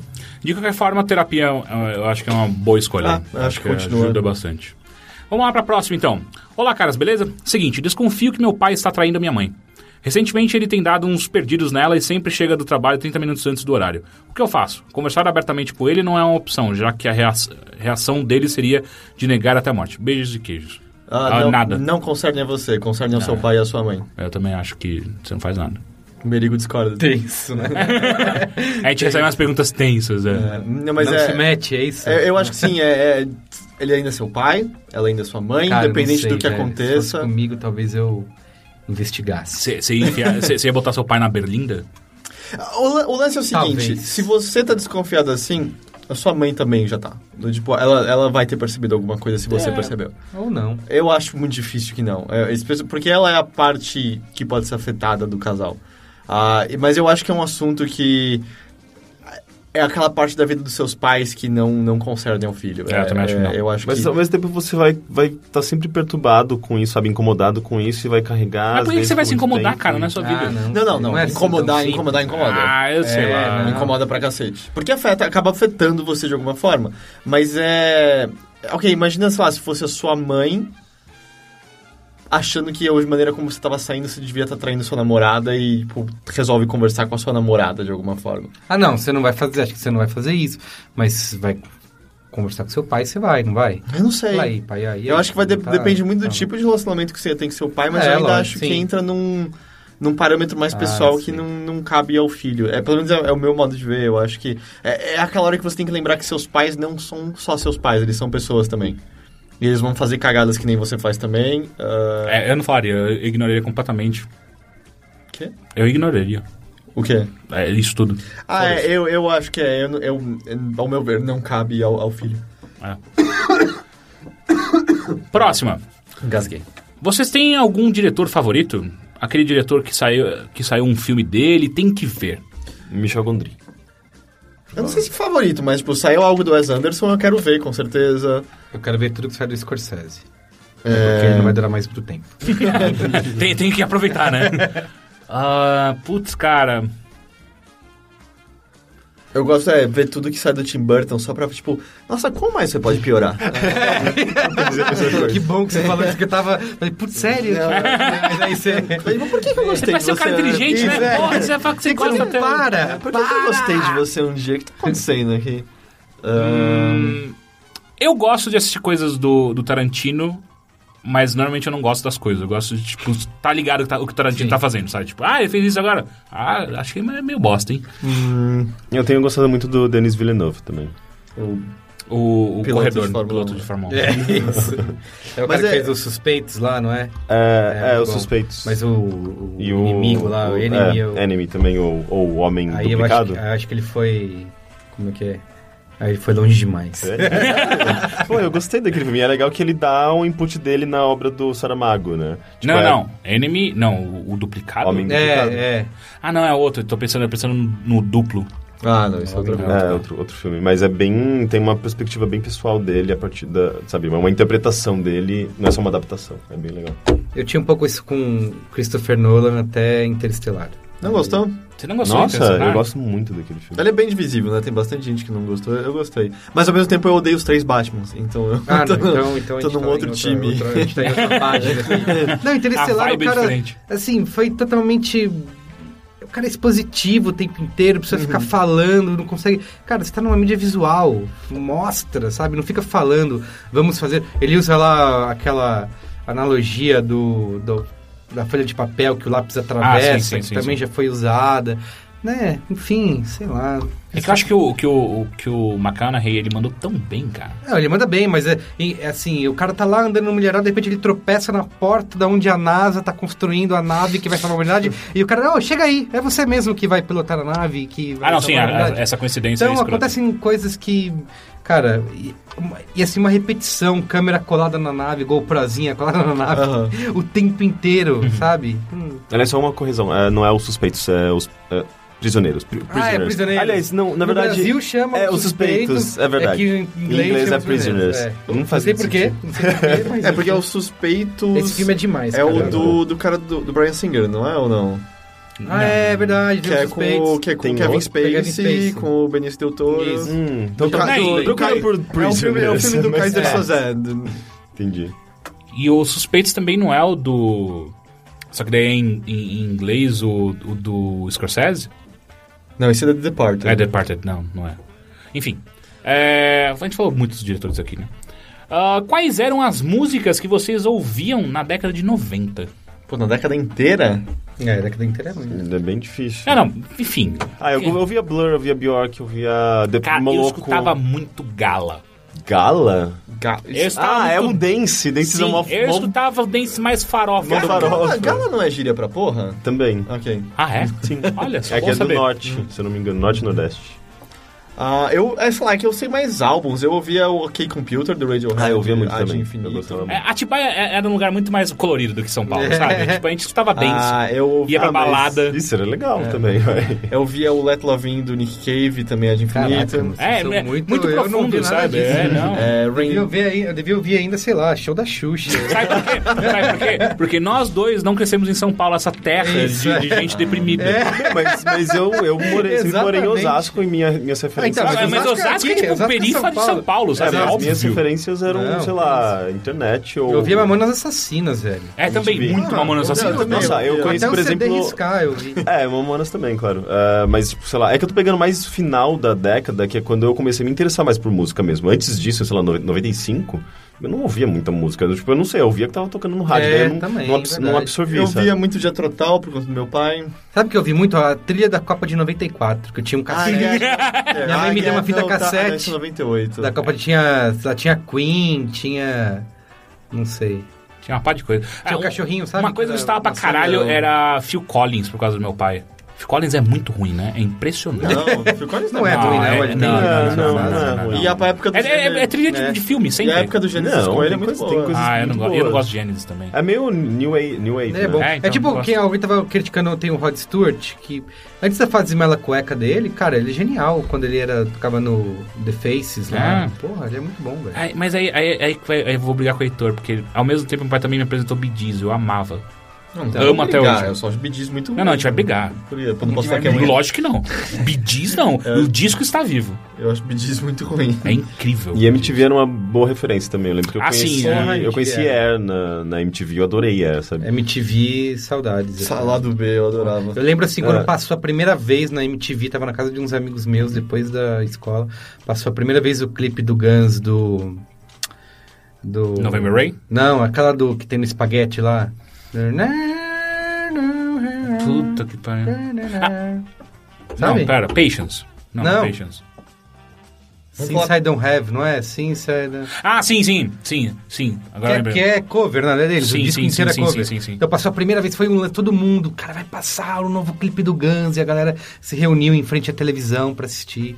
Era um momento. Eu lembro desse né? evento no Momentos. Fantástico quando tocou Black or White. Ah, Nossa, do que era o- os Puta efeitos especiais do século. Caralho, pode crer. Eu, estava, eu estudei muito Michael Jackson nos anos 90. É, estreava. Eu também, é verdade. É, na o- infância, assim, quando eu não me interessava necessariamente por e- música. Que é, qual é o eu- disco do, do Black or White? Black or White. Black or White. Chamava. É. Não, não é. É, eu acho que era, É? não é? Não, não é. Era sim. É o Bad, talvez? Não, Não, não, não. Não, Bad, não é, com certeza. é. Tem essa Ah, música, Black mas é? É, Black or White. Que, que parece um zoológico a capa. Isso. É muito foda. Não, não é. Não, Peraí. não, é- não era Dangerous. Dan- Dangerous. Não, não, não. não. Ou é vou Dangerous? procurar agora. Pode ser Dangerous. Dangerous. Porque senão eu não, vou- eu não Que vou... tinha uma capa meio Giger. É, Super é, Giger. cheio de era do coisa, Giger é. aquela É. capa? Não, não, não é. Porque, tipo, não, era muito Giger. embora. Era, é, era Alien, era Alien. Era, Ah, e você não vê aquela hora que o Michael Jackson abre a boca e sai uma- um outro Michael Jackson? Vai- Era só E isso aí que só ele pega a criancinha em volta. Aí ele vira um Moonwalker e aí ele... E aí aparece- Porra, e o Moonwalker é muito Maurício de Souza, né? Pô, a Michael Jackson aparece... Não, não, e aí aparece o. o como é que chama? O. Puta Acho que era pariu. Dangerous mesmo. É, acho que é, É, ó, esse aqui, ó. É esse mesmo. É, essa capa É. cheia de coisas. Esse mesmo, Dangerous. Claramente foi feito pelo Giger. Eu acho que tem muito mais cara de ser feito pelo Joãozinho 30 do que... É o desfile da mangueira, essa porra. mas, mas acabei de lembrar uma coisa que, é, que vocês falaram da primeira vez que você assistiu o MTV. Eu lembro. Eu não sei se foi a primeira vez que eu assisti, mas é a memória mais fresca que eu tenho na minha cabeça e isso é muito perturbador. Que é. A, a primeira memória de MTV que eu tenho, que é o meu pai assistindo erótica do- da, da Madonna. E eu extremamente Ah, desconfortável aquilo lá. Eu acho que eu não, eu não podia estar assistindo aquilo. É, muitos corpos, mulheres se beijando, tá tudo Era errado. muita polêmica o show É. da Madonna nessa época, porque, nossa, vai... A Igreja Católica baniu. É, eu lembro que eu assisti aquele clipe, tipo, uou, acho que eu não podia estar assistindo. Eu me aqui." lembro de pegar na MTV e me sentir a pessoa mais legal do mundo por gostar dos clipes do Marilyn Manson, quando saiu o Sim, Mecânico. Ah, é. eu, eu gostava. É, de- eu ouvia Marilyn Manson. Eu acho ele, assim, os últimos três álbuns, não. Mas Eu nunca mais- era- Ah, não, o Superchrist, o, o Super, Antichrist Superstar. Antichrist Superstar, era o único que Tá, eu mas isso tem acho que uns cinco depois disso. Ah, não, isso eu tô falando, Não, tipo, mas- ah, é, dos anos dos anos 90. Ah, que não, eu- sim, eu é, mas é que escutava. pra mim o Mechanical Animals é o, é Ah, é? o melhor de todos. Eu, eu, eu, era, eu, era, uma criança também, ah, nos anos 90, que escutava muito Racionais. Eu não sei porquê. Eu era branco em Atibaia, que é basicamente um bairro da Zona Rica de São Paulo. É foda. Mas enfim, Mirigo, muito obrigado. Valeu. Se as pessoas quiserem acompanhar coisas que você faz, elas acessam B9 ou tem alguma outra coisa, algum outro canal possível também? Pode acessar o B9, b9.com.br. Pode me seguir no Twitter ou no Facebook. É Eu isso aí. que é. Que é o que no Twitter? Arroba C- Semerigo. Arroba Semerigo, é isso aí. E no Facebook também.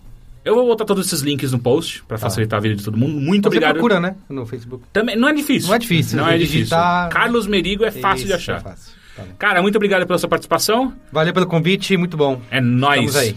Henrique Heitor, muito obrigado por trabalhar no, no feriado também. nada. É nóis. Não é feriado, teoricamente. É, A emenda. É. Quem, quem é. Assalariado, CLT, tá, tá, tá em casa. Tá, mas com gente como nós, hoje. Ah, é. Vocês sa- Vocês lembravam que era feriado? Eu só lembro quando é feriado quando tá chegando assim, tipo. é Você sofre da mesma coisa que a gente tem sofrido atualmente, que é, às vezes rola um feriado, tipo, ah, que bosta. Tipo, Ah, tem sim, muita coisa pra fazer. total, é, exato, que muita coisa pra fazer. tem que fazer, tomar ninguém vai me responder e-mail, É, entendeu? é, é, é. Sabe uma coisa que no meio do programa a gente podia ter falado? Que Ah. assim, que você falou, né, de você tem arrependimento e tal. Tem uma coisa que me lembra todo, toda semana, como eu fiz a coisa certa, que é, chega no domingo, eu falo, puta, amanhã é segunda. Que bom. Sim, sim, eu não sim, tenho... Não é um pesadelo. É, não é um pesadelo. Eu vejo um monte de gente falando, puta, que merda, acabou o fim de semana, amanhã é segunda. Nunca mais tive depressão de domingo. É só velho. porque acabou topa tudo por dinheiro, senão você teria. É. Mas é, aí, especialmente quando é o feriado não bate com o feriado nos Estados Unidos. Ah, é uma merda. Tipo, Quando é feriado nos é- Estados Unidos. E quando é feriado nos Estados Unidos e aqui, aqui não não é. é. Aí você fala, puta que bom, hoje. É, não, dia- tipo, eu vou tirar pôr todas as coisas, é, tudo tá, tá atrasado, tá de boa agora. ah, é isso, gente. Muito obrigado e até a semana que vem. Até. Tchau. Tchau.